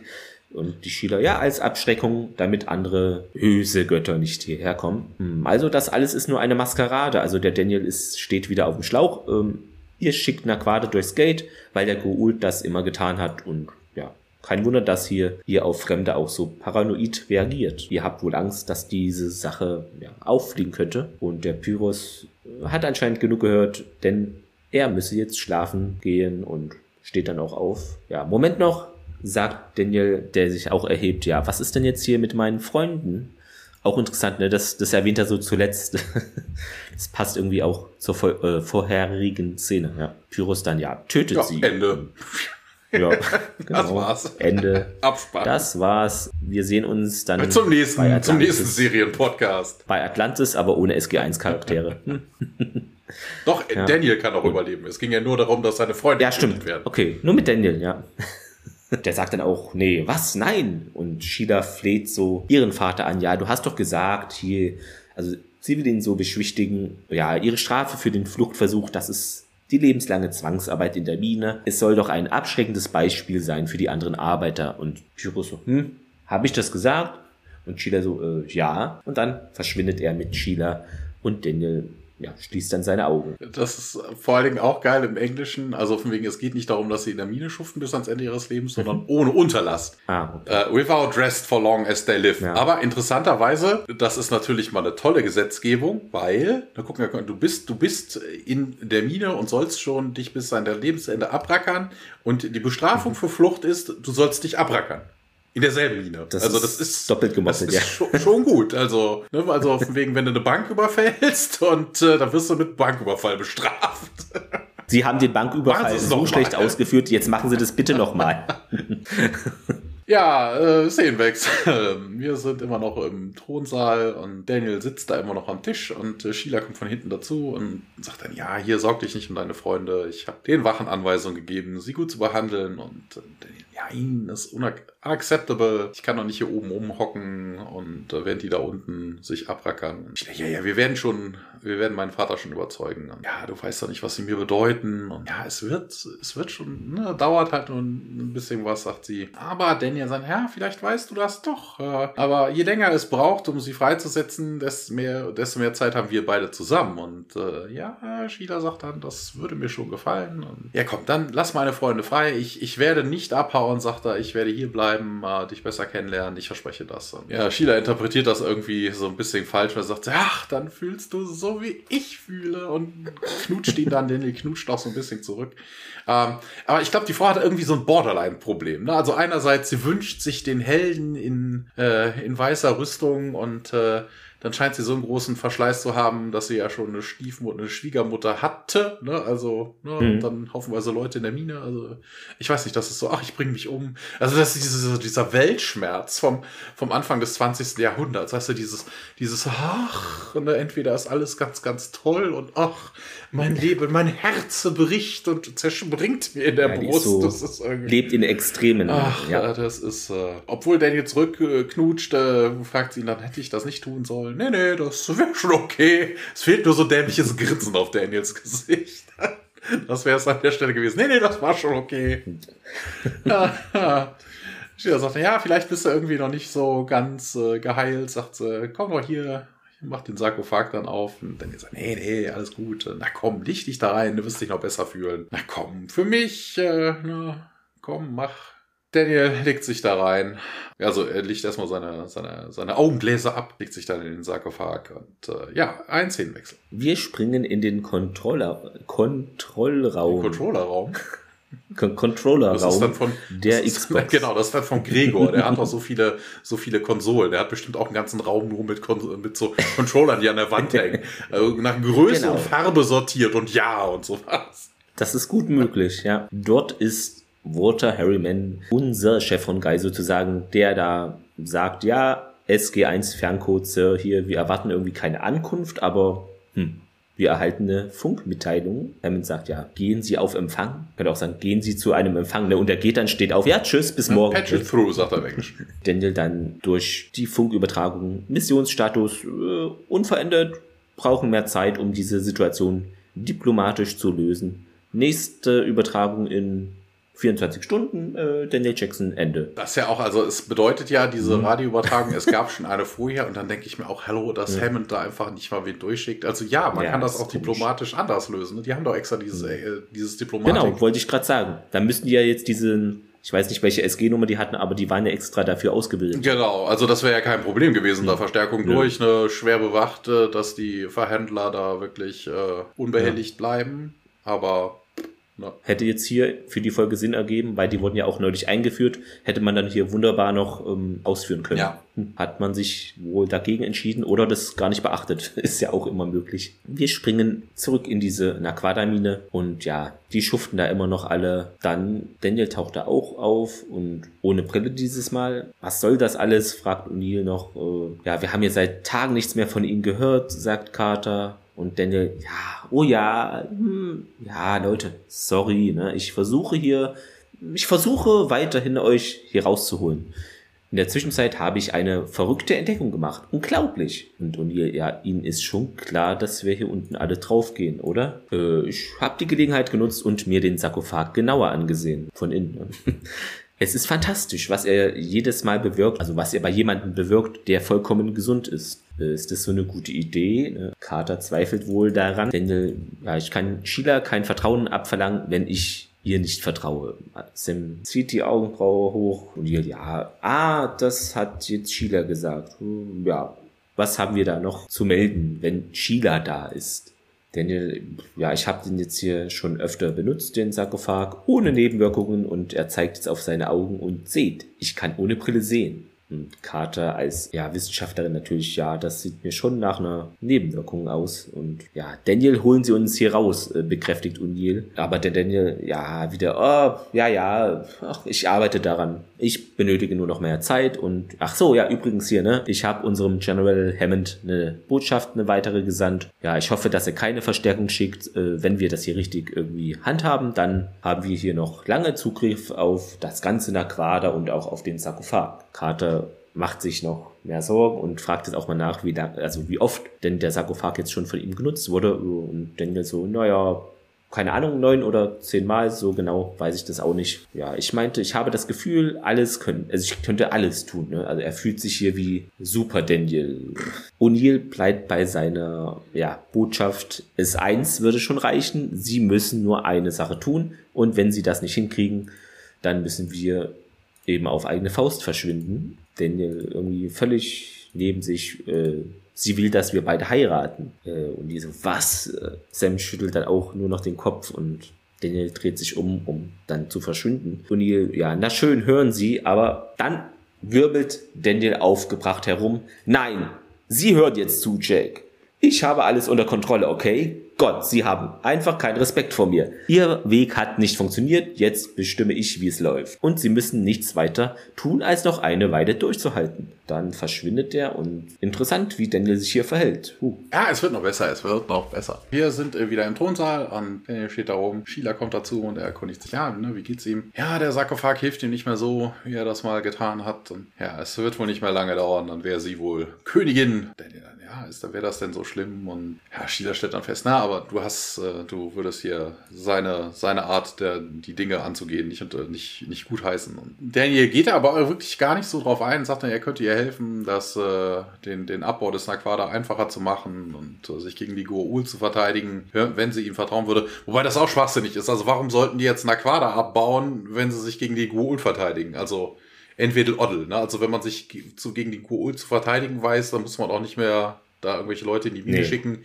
weil äh, bei deren Stand von Technologie können die mit Aquada vermutlich nichts anfangen. Ja, eigentlich nicht. Nee. Na, also wenn, selbst wenn sie dann irgendwie einen Deal machen, dann kommt dann ab und zu mal ein SG-Team vorbei mit einer Spitzhacke oder irgendwelche Bagger oder was auch immer und die bauen dann da was ab und nehmen das mit zur Erde. Aber es ist das eine oder das andere. Also du musst nicht beides ja. machen, das macht auch überhaupt keinen Sinn. Ja, sie ist ein bisschen verwundert über sein Verhalten, ne, weil sie hätte ja seine Freunde benutzt, äh, um ihn an sich zu binden. Und ja, Danny sagt, er wüsste das, ne? aber sie hat ja, sie hat ja nichts Böses dabei gemeint. Und äh, ja, aber wirst du denn noch bleiben? Ne? Also auch wenn die wenn die frei sind. Das hatte er ja eigentlich ja schon mal versprochen. Ne? Also, ja, eigentlich schon.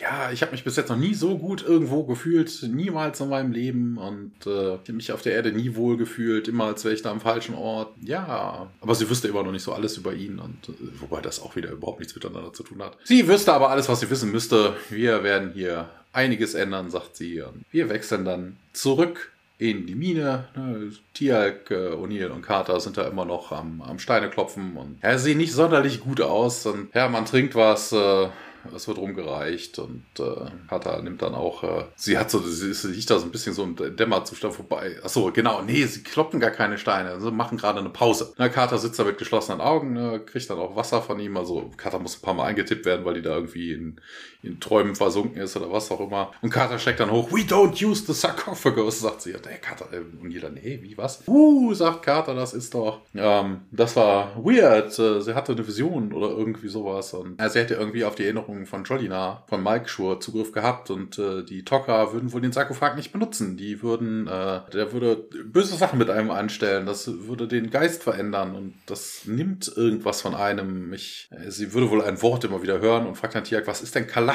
Tiak gesagt hat, ja, das ist goolisch, das meint die Seele. Und Carter, oh Gott, wir müssen Daniel stoppen.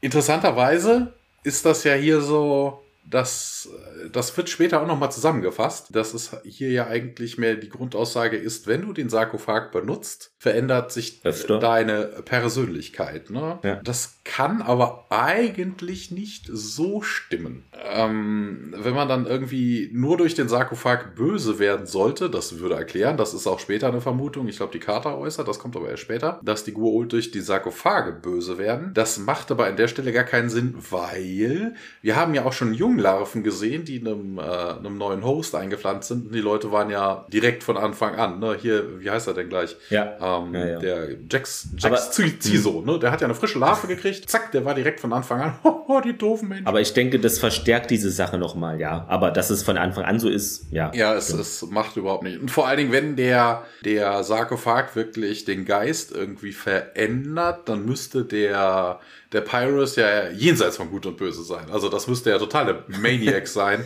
weil der ja. macht das seit 700 Jahren. Der wirkt eher wie ein alter Mann, aber so crazy oder so hatte gar nicht. Genau, auch nicht sonderlich böse. Ja, er muss ein paar unliebsame Dinge tun, weil ne, er will hier nicht, dass nochmal die, diese bösen Götter einfallen, die Gua'uld, aber äh, ja, das ist halbwegs verständlich. Also der ist jetzt nicht irgendwie nee. nicht so Schizo oder irgendwie ähnliche Geschichten. Na egal. Wir wechseln auf jeden Fall in den Thronsaal. Dort ist nun Jack angelangt. Er wird von zwei Wachen da hingeschleift. Kann auch kaum noch aufrecht gehen, ne? hatte ja auch Knieprobleme. Daniel in der Zwischenzeit hat es sich da auch bequem gemacht auf dem Thron. Ja, O'Neill sagt auch dann, ah, der Mann, der davon träumte, König zu sein, ja. ist natürlich auf den Film hier abgezielt, der Mann, der König sein wollte. Mit John Connery und Michael Caine, ja. Habe ich ja. nie geguckt. Ich kenne ihn auch nicht, aber ja, zielt da sehr deutlich drauf einer der Jafar haut ihn auch noch mal mit der Stabwaffe da in die Kniekehle. Ist das wieder derselbe, der sich so immer das mit weiß ich gar Jacks nicht. Knie lustig war?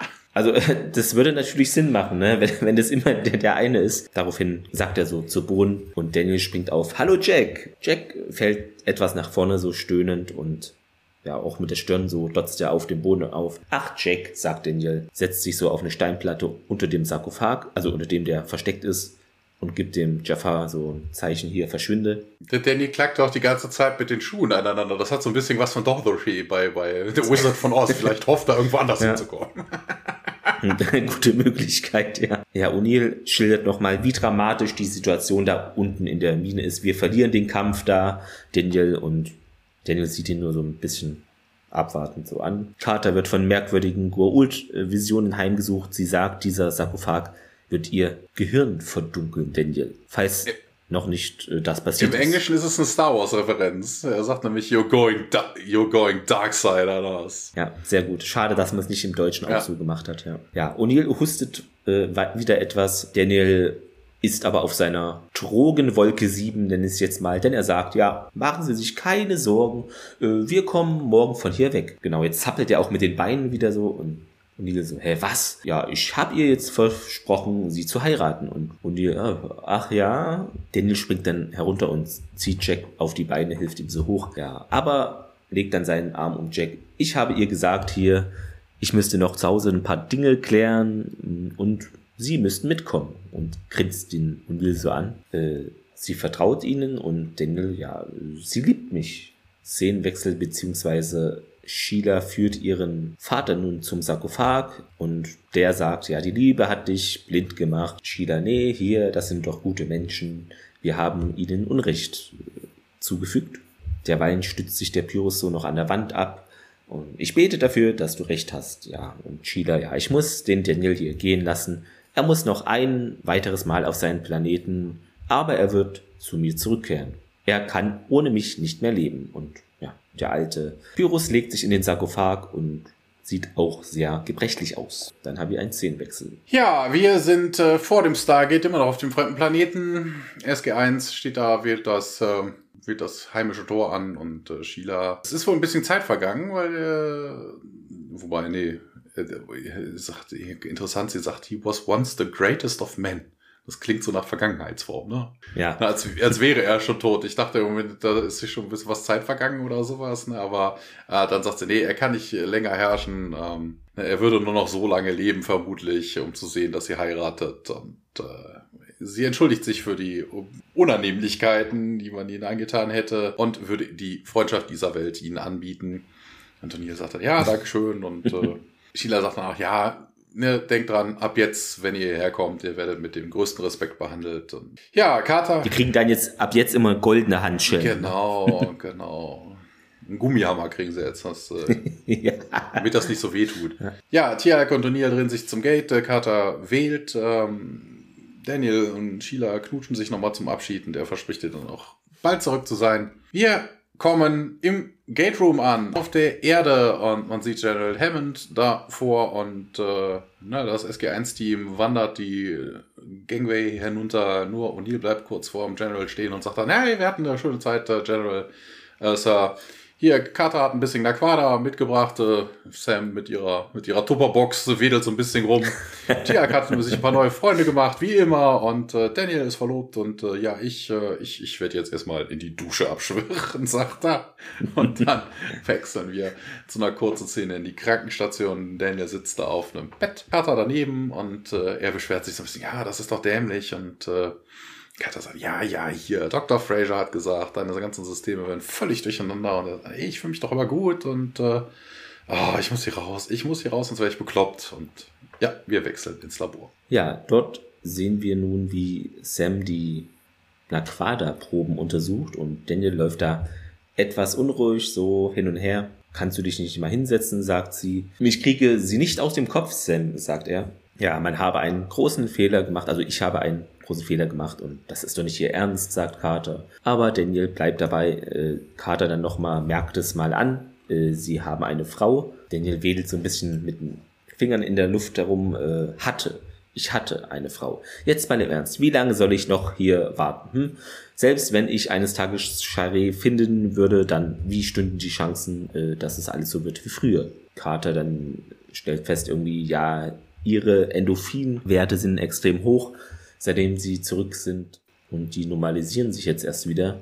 Die Wirkung des Sarkophages äh, entspricht wohl der Wirkung von Narkotika. Daniel äh, interpretiert es aber etwas positiver so, ja, man wird klüger, stärker, lebt hunderte von Jahren, fühlt sich großartig. Äh, was ist daran genau falsch? Und ja, Carter, ich nehme an, deswegen sind die Gurul zu grausam, wie sie sind, wie sie denn jetzt geworden sind. Ne? Und Daniel so, was? Ja, wer weiß, sagt Carter. Also die Gurul-Technologie, Daniel, ne, möglicherweise verändert seine Heilwirkung äh, die Gehirnchemie, erhöht auch Adrenalin und Hormone und dadurch könnte man eben aggressiv und auch unberechenbar werden. Das Vielleicht war das bei Pyrus früher, war der mal ein anständiger Mensch.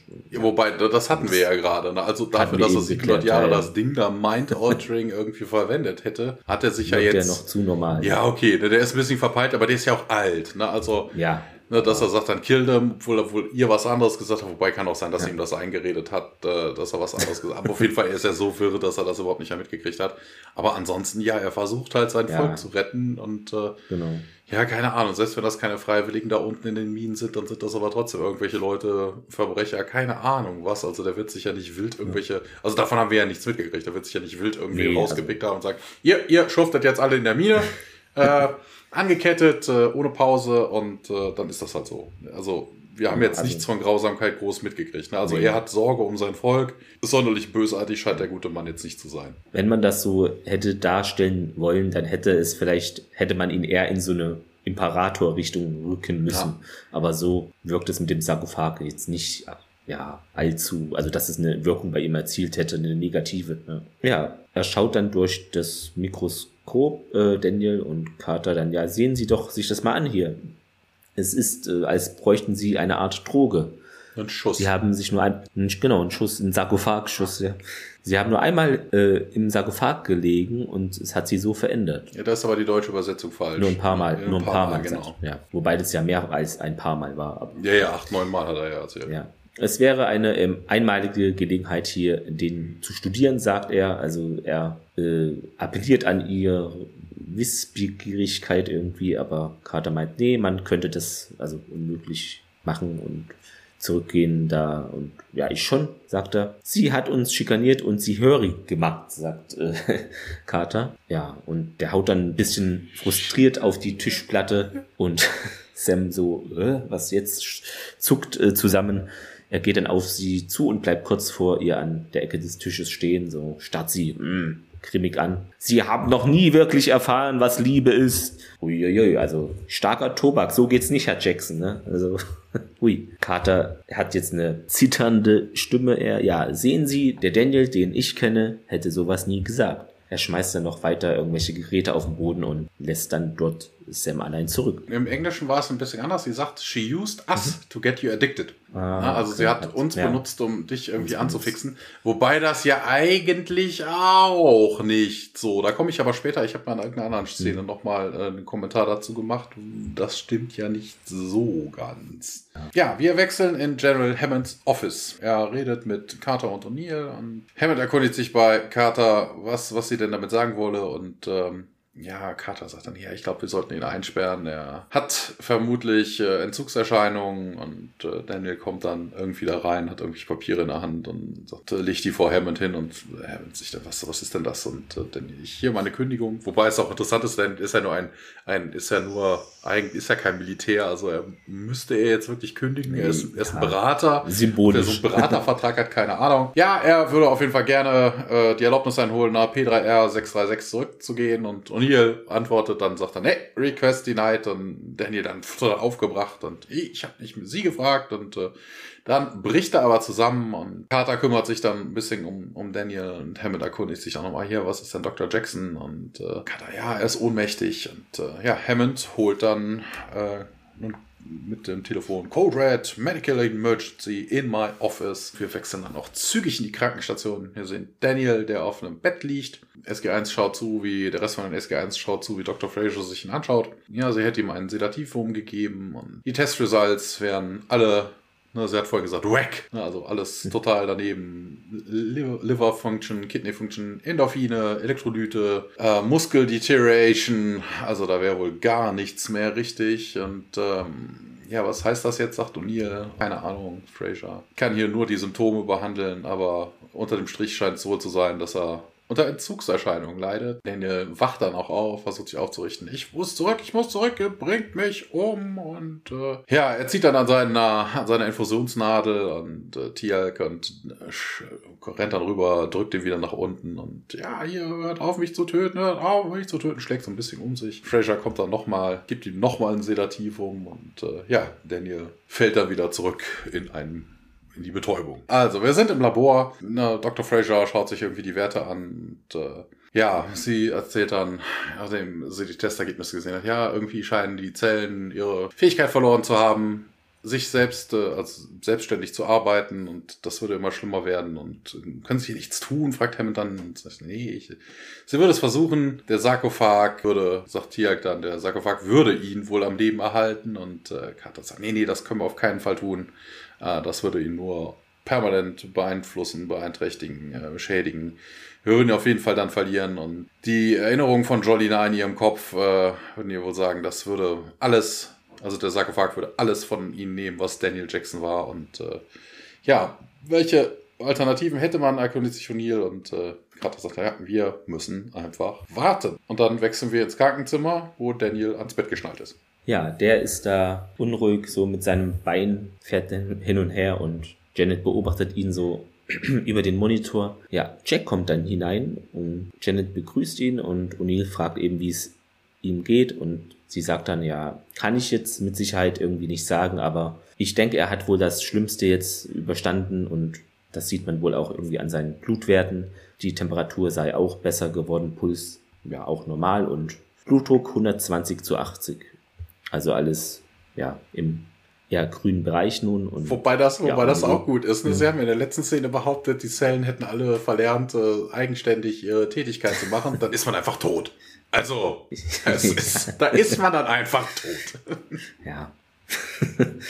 äh, auf jeden Fall sagt ähm, O'Neill, ja, dann haben wir uns wohl richtig entschieden und ja, Janet äh, sagt dann, dass jetzt die, seine Organe irgendwie diese Funktionen wieder übernehmen und in der nächsten Stunde würde man dann Gewissheit haben. Ich gebe ihm noch ein Beruhigungsmittel und ja, sie verlässt den Raum dann, um zu Daniel dann zu gehen. Wobei das auch gut ist, ne? Von wegen, du hast da einen Typen liegen, der Entzugserscheinung hat und dann das erste, was du tust, ist, ach, hier, Zeit für eine neue Prise Drogen. das ist schon genau. Hier erstmal eine Spritze, zack, ja. komm gewöhn dich mal an das Zeug, das ist nicht so schlimm wie das andere. Ne? Genau. Ne? Im Krankenzimmer nun, äh, der Daniel bewegt sich ein bisschen langsam, so seine Finger hat er so angespannt, bald so eine Faust, also in ihm arbeitet es und Janet kommt herein, macht ein paar Notizen. Äh, Jack beobachtet alles noch kurz so vom Monitor aus, wendet sich dann aber ab ja, und äh, die Janet holt dann so eine Augenlampe heraus und ja, na schön, Daniel. Äh, sie öffnet dann Daniels Augen, die auch sehr rot unterlaufen sind und plötzlich packt er sie dann und schleudert sie einmal quer, zack, übers Bett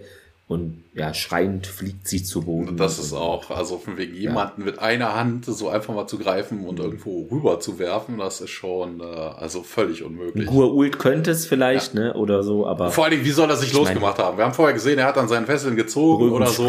Aber du kannst davon ja. ausgehen, dass Leute auch mit äh, hier mit so epileptischen Anfällen, die dann wirklich Krämpfe mhm. haben, die du so nicht wegkriegst. Ne? Also die kannst du ja kaum festhalten, aber du kannst davon ja. ausgehen, dass so Lederriemen, den kriegst du nicht zerrissen. Also das geht ja, überhaupt nicht. nicht.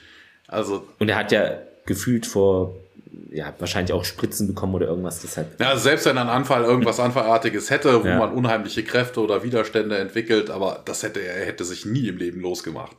Das geht nicht nicht wahrscheinlich. Und auch dieses von wegen, ich, ich liege da und mit einer Hand nehme ich mir, das könnte vielleicht Superman, weißt du, und dann, hui, schmeißt da jemand übers genau. Bett. Also, nee, das ist völliger Mumpels. Ja.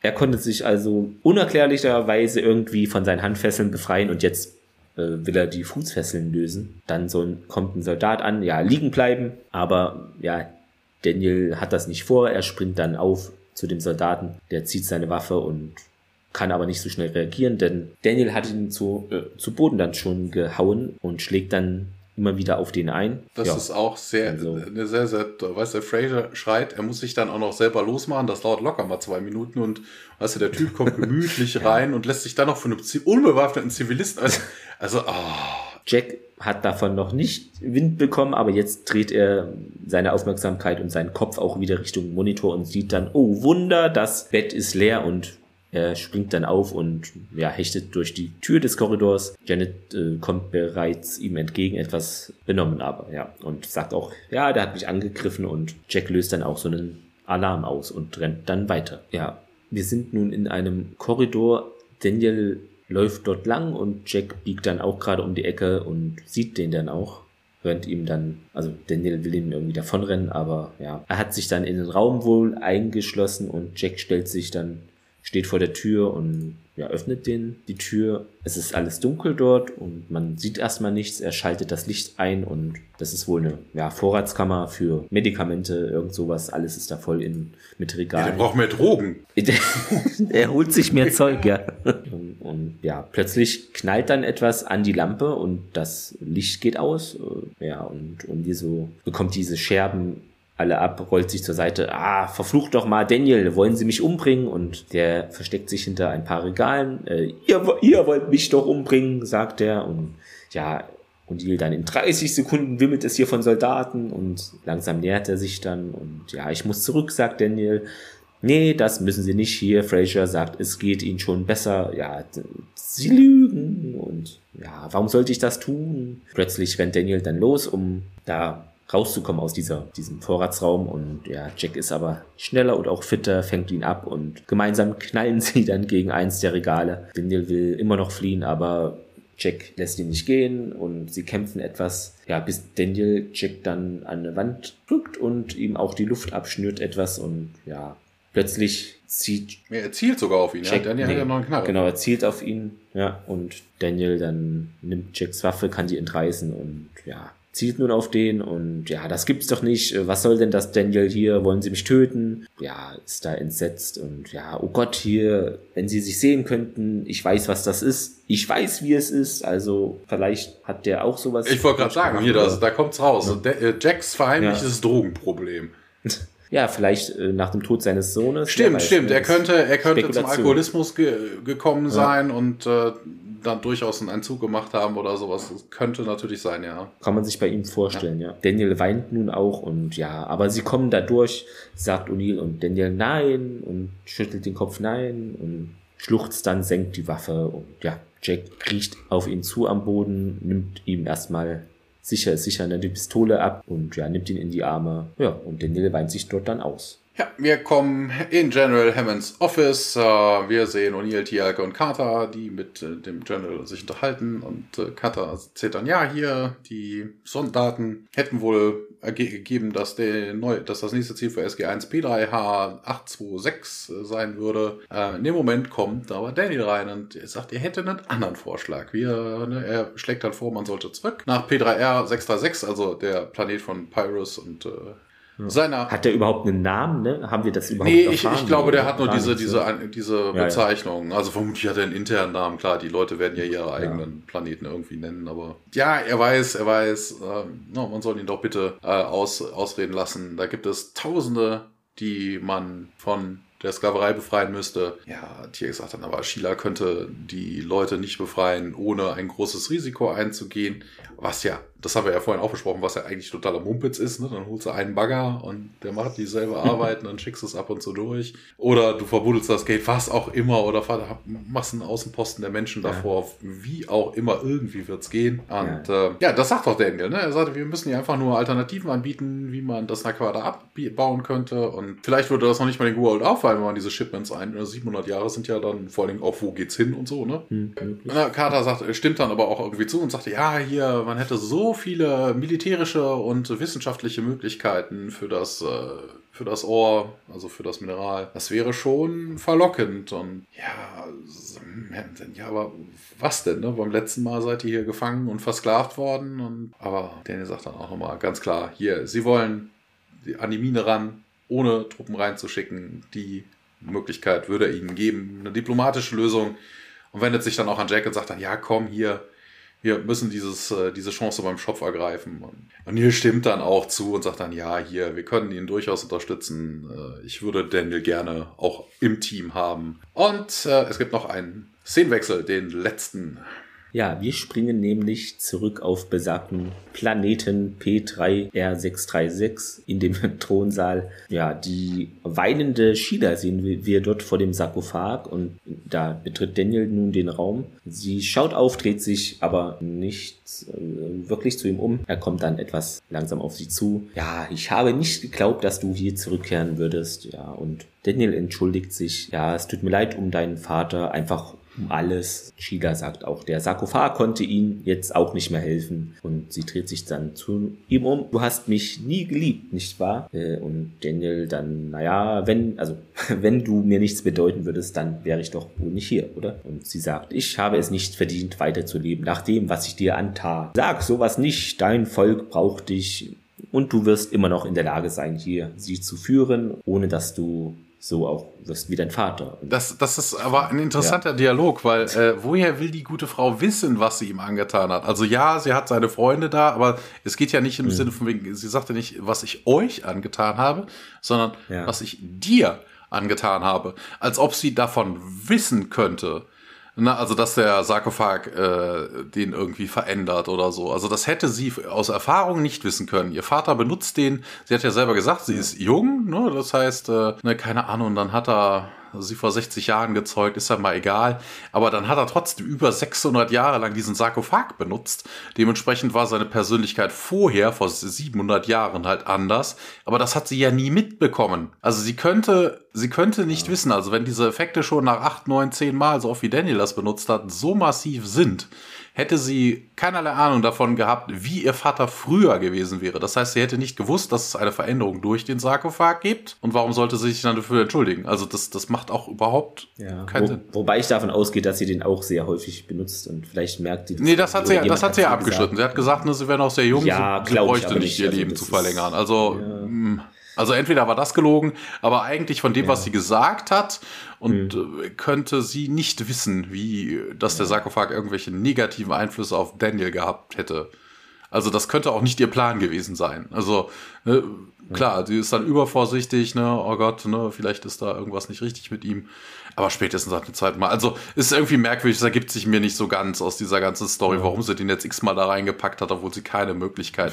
Vor allen Dingen hätte sie auch nicht gewusst, ob die Veränderung seiner Psyche, selbst wenn sie davon gewusst hätte, dass der Sarkophag sowas tut, dass sie, dass sie ihn da gewogener ihr gegenüber machen würde. Das hätte sie nicht. Ja, gut, das hätte sie nicht. Nee, nee also es ja. ist, ich weiß nicht. Daniel meint, äh, ja, du darfst den Sarkophag nicht mehr benutzen oder nicht benutzen. Äh, es wäre nicht gut für dich, glaub mir. Aber du musst es nicht alleine schaffen und ja, dann gehen sie eben die Stufen zum Thron hinauf. Sheila nimmt dann sich eine Stabwaffe und ja, schießt, also zielt auf den Sarkophag und schießt da drauf. Ja, dann sehen wir diese typischen blaue elektrischen Blitze irgendwie und Rauch steigt auf. Also das Ding ist jetzt wohl hinüber und ja, dann Daniel nimmt ihr die Waffe dann noch ab und nimmt sie in die Arme und das war jetzt diese Folge. Ah, das war übrigens der falsche Effekt. Stabwaffen machen Löcher irgendwo rein. Das war jetzt der typische Effekt von einer Seth Nicotil Waffe, die sie aber nicht benutzt hat. Ja, Stimmt. Schön nochmal am Ende einen Fehler reingesetzt. Ja.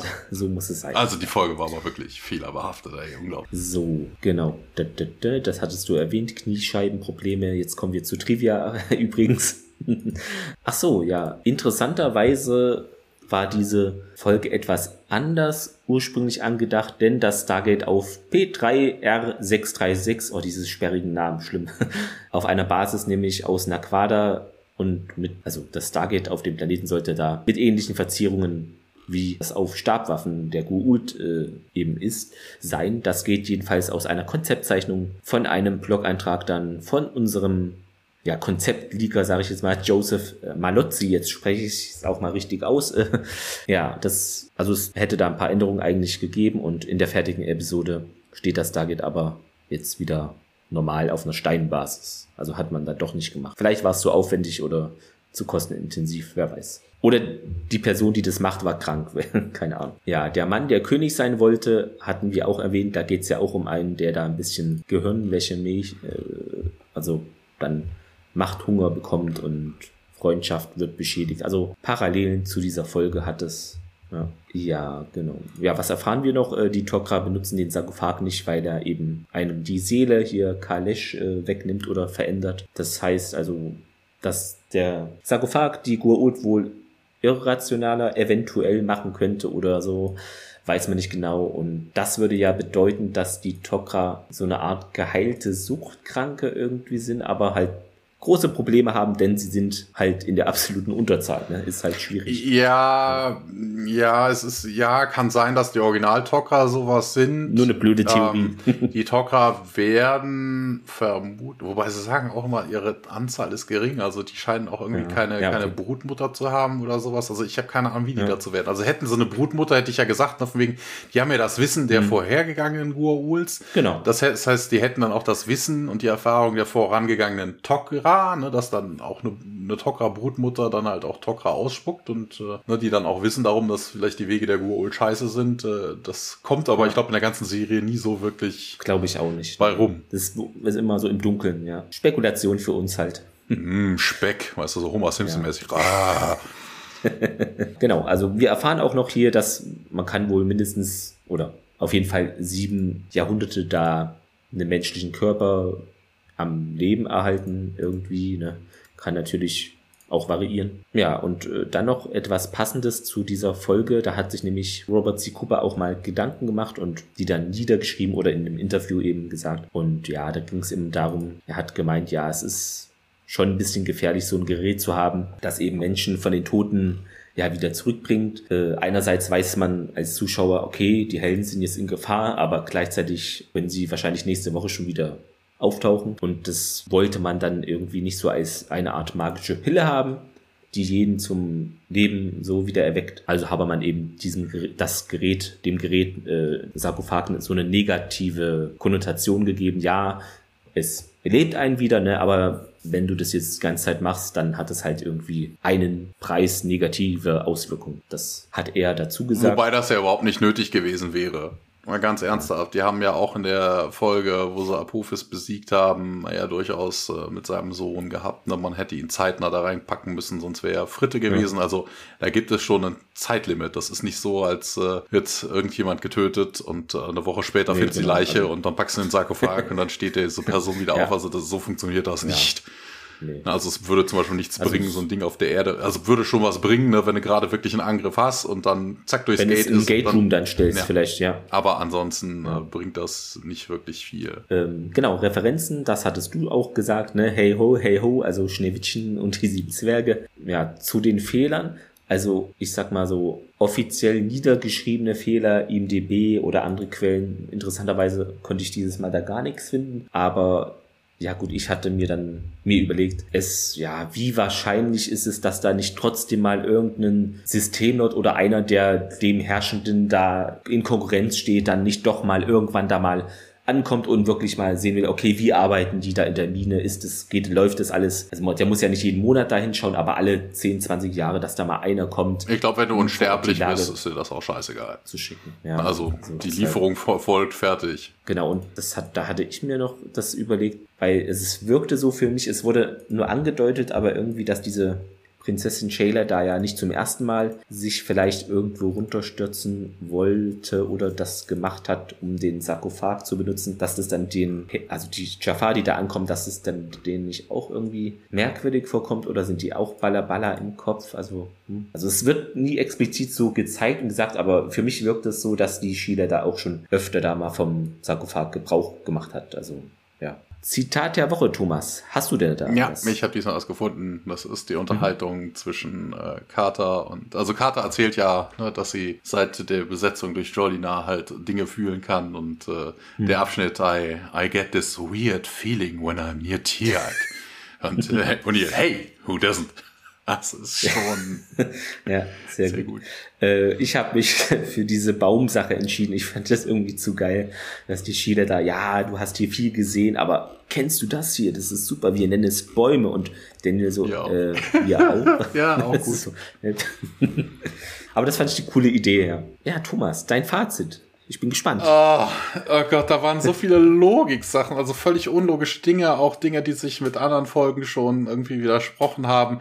Und äh, eigentlich muss man ja, ja, okay, man ist noch relativ am Anfang, aber so nach einer Staffel sollte sich das auch mittlerweile eingependelt haben, dass man so eine, so eine Lore hat, die auch nicht jeden zweite Folge irgendwie gewechselt wird. Also, Ich weiß nicht, das war auch wieder so ein, so ein, so ein totaler Quatsch. Also ja, ne, sie haben versucht, den Sarkophag irgendwie böse zu machen, aber ach, dieser Heckmeck da die ganze Zeit, ne, dass Daniel die da unten schuften lässt, ja, meinetwegen, er ist ein bisschen durchgeknallt, aber ne, wenn die Frau doch genau die Absicht hat, dass er durchgeknallt ist und davon weiß, also dann hätte man das auch früher irgendwie, naja, hat ja schon am Anfang versprochen, ohne jetzt da groß behandelt worden zu sein, dass er nicht abhauen wird und so, sie vertraut ihm ja auch, sagte sie ja direkt von Anfang an, dann hätte man auch. Hm. Vor allem, wenn ihr Vater so beeinflussbar ist, ne, wie er dann so wegen, oh, tötet sie. Äh, ja, Vater, du hast doch was ganz anderes erzählt. Also, also wenn er seiner Tochter eh alles abkauft, dann. Ja.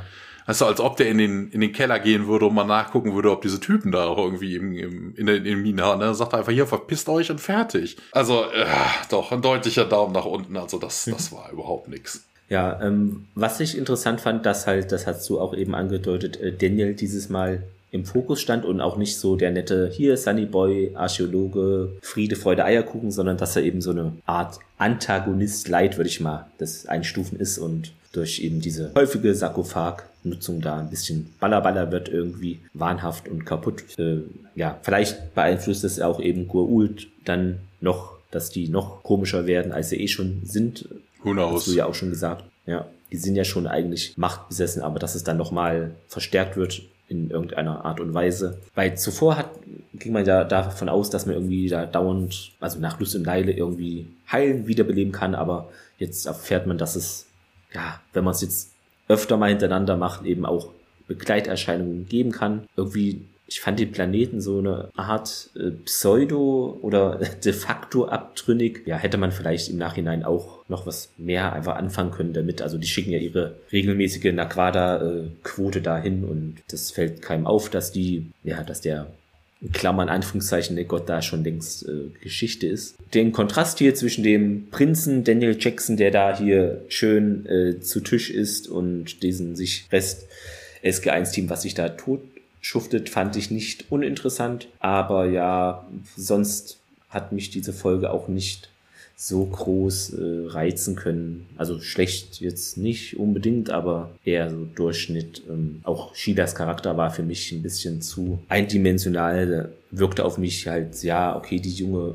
Frau, die eventuell, vielleicht auch nicht, man hat es nicht so gesehen, drogenabhängig ist äh, oder halt irgendeinen Kick sucht, weil auf dem Planeten ist nichts los und eventuell auch einen großen Männerverschleiß hat, vielleicht auch nicht. Das hatten wir ja jetzt als These in der Folge erarbeitet. Ja, hätte man vielleicht etwas interessanter und nicht so eindimensional schreiben können, diesen Charakter. Ja, was ich noch bemerkenswert fand, dass Daniel ihr nix äh, von Charé erzählt, also ist das Kapitel für ihn geschlossen oder? Ja, das hat er, das hat er ja erzählt. Und vor allen Dingen erzählst du einer neuen Freundin die ganzen Geschichten deiner Ex-Freundin? Ich weiß nicht.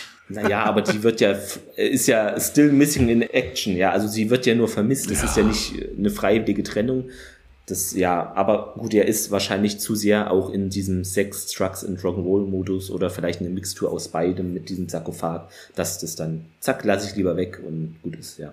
Und äh, auch cool, dass Daniel kündigt. Ja, ich sag mal, Daumen quer mit viel Wohlwollen. Also, ja. Wobei, wobei das, ist, das ist auch interessant. Wir müssen uns jetzt eigentlich eine andere Serie suchen, weil du hast, ne, ich sagte so wegen richtig, richtig schlecht mhm. und du sagtest so durchschnittlich. Also, wenn der Durchschnitt richtig, richtig schlecht ist, dann sollten wir uns vielleicht eine andere Serie suchen. Äh, also, es ist, wie gesagt, mit viel Wohlwollen und auch hm. eigentlich nur, weil ich mir da kaum noch Notizen machen musste oder, ja, aber es gibt deutlich bessere Folgen, aber ich fand auch einige schlechter. Deshalb, na, Daumen quer. An einem anderen Tag wäre es vielleicht auch der Daumen runter, aber heute ist es so. ja. Ja. In zwei Wochen haben wir dann für euch, dann bin ich wahrscheinlich schon, wenn ihr das hört, längst umgezogen. Ach, übrigens, ich habe neue Kopfhörer mit diesen Click- und Collect-Sache musste ich mir besorgen, denn es ging an meinen alten Kopfhörer nur die eine Ohrmuschel und wenn du so Podcast schneidest, da hörst du keine Störgeräusche. Das ist, da habe ich mir lieber neue gekauft. Was hast du denn jetzt geholt? Ähm, hier so, wie heißt es? JBL irgendwie. Ja. Ah, okay. Ja.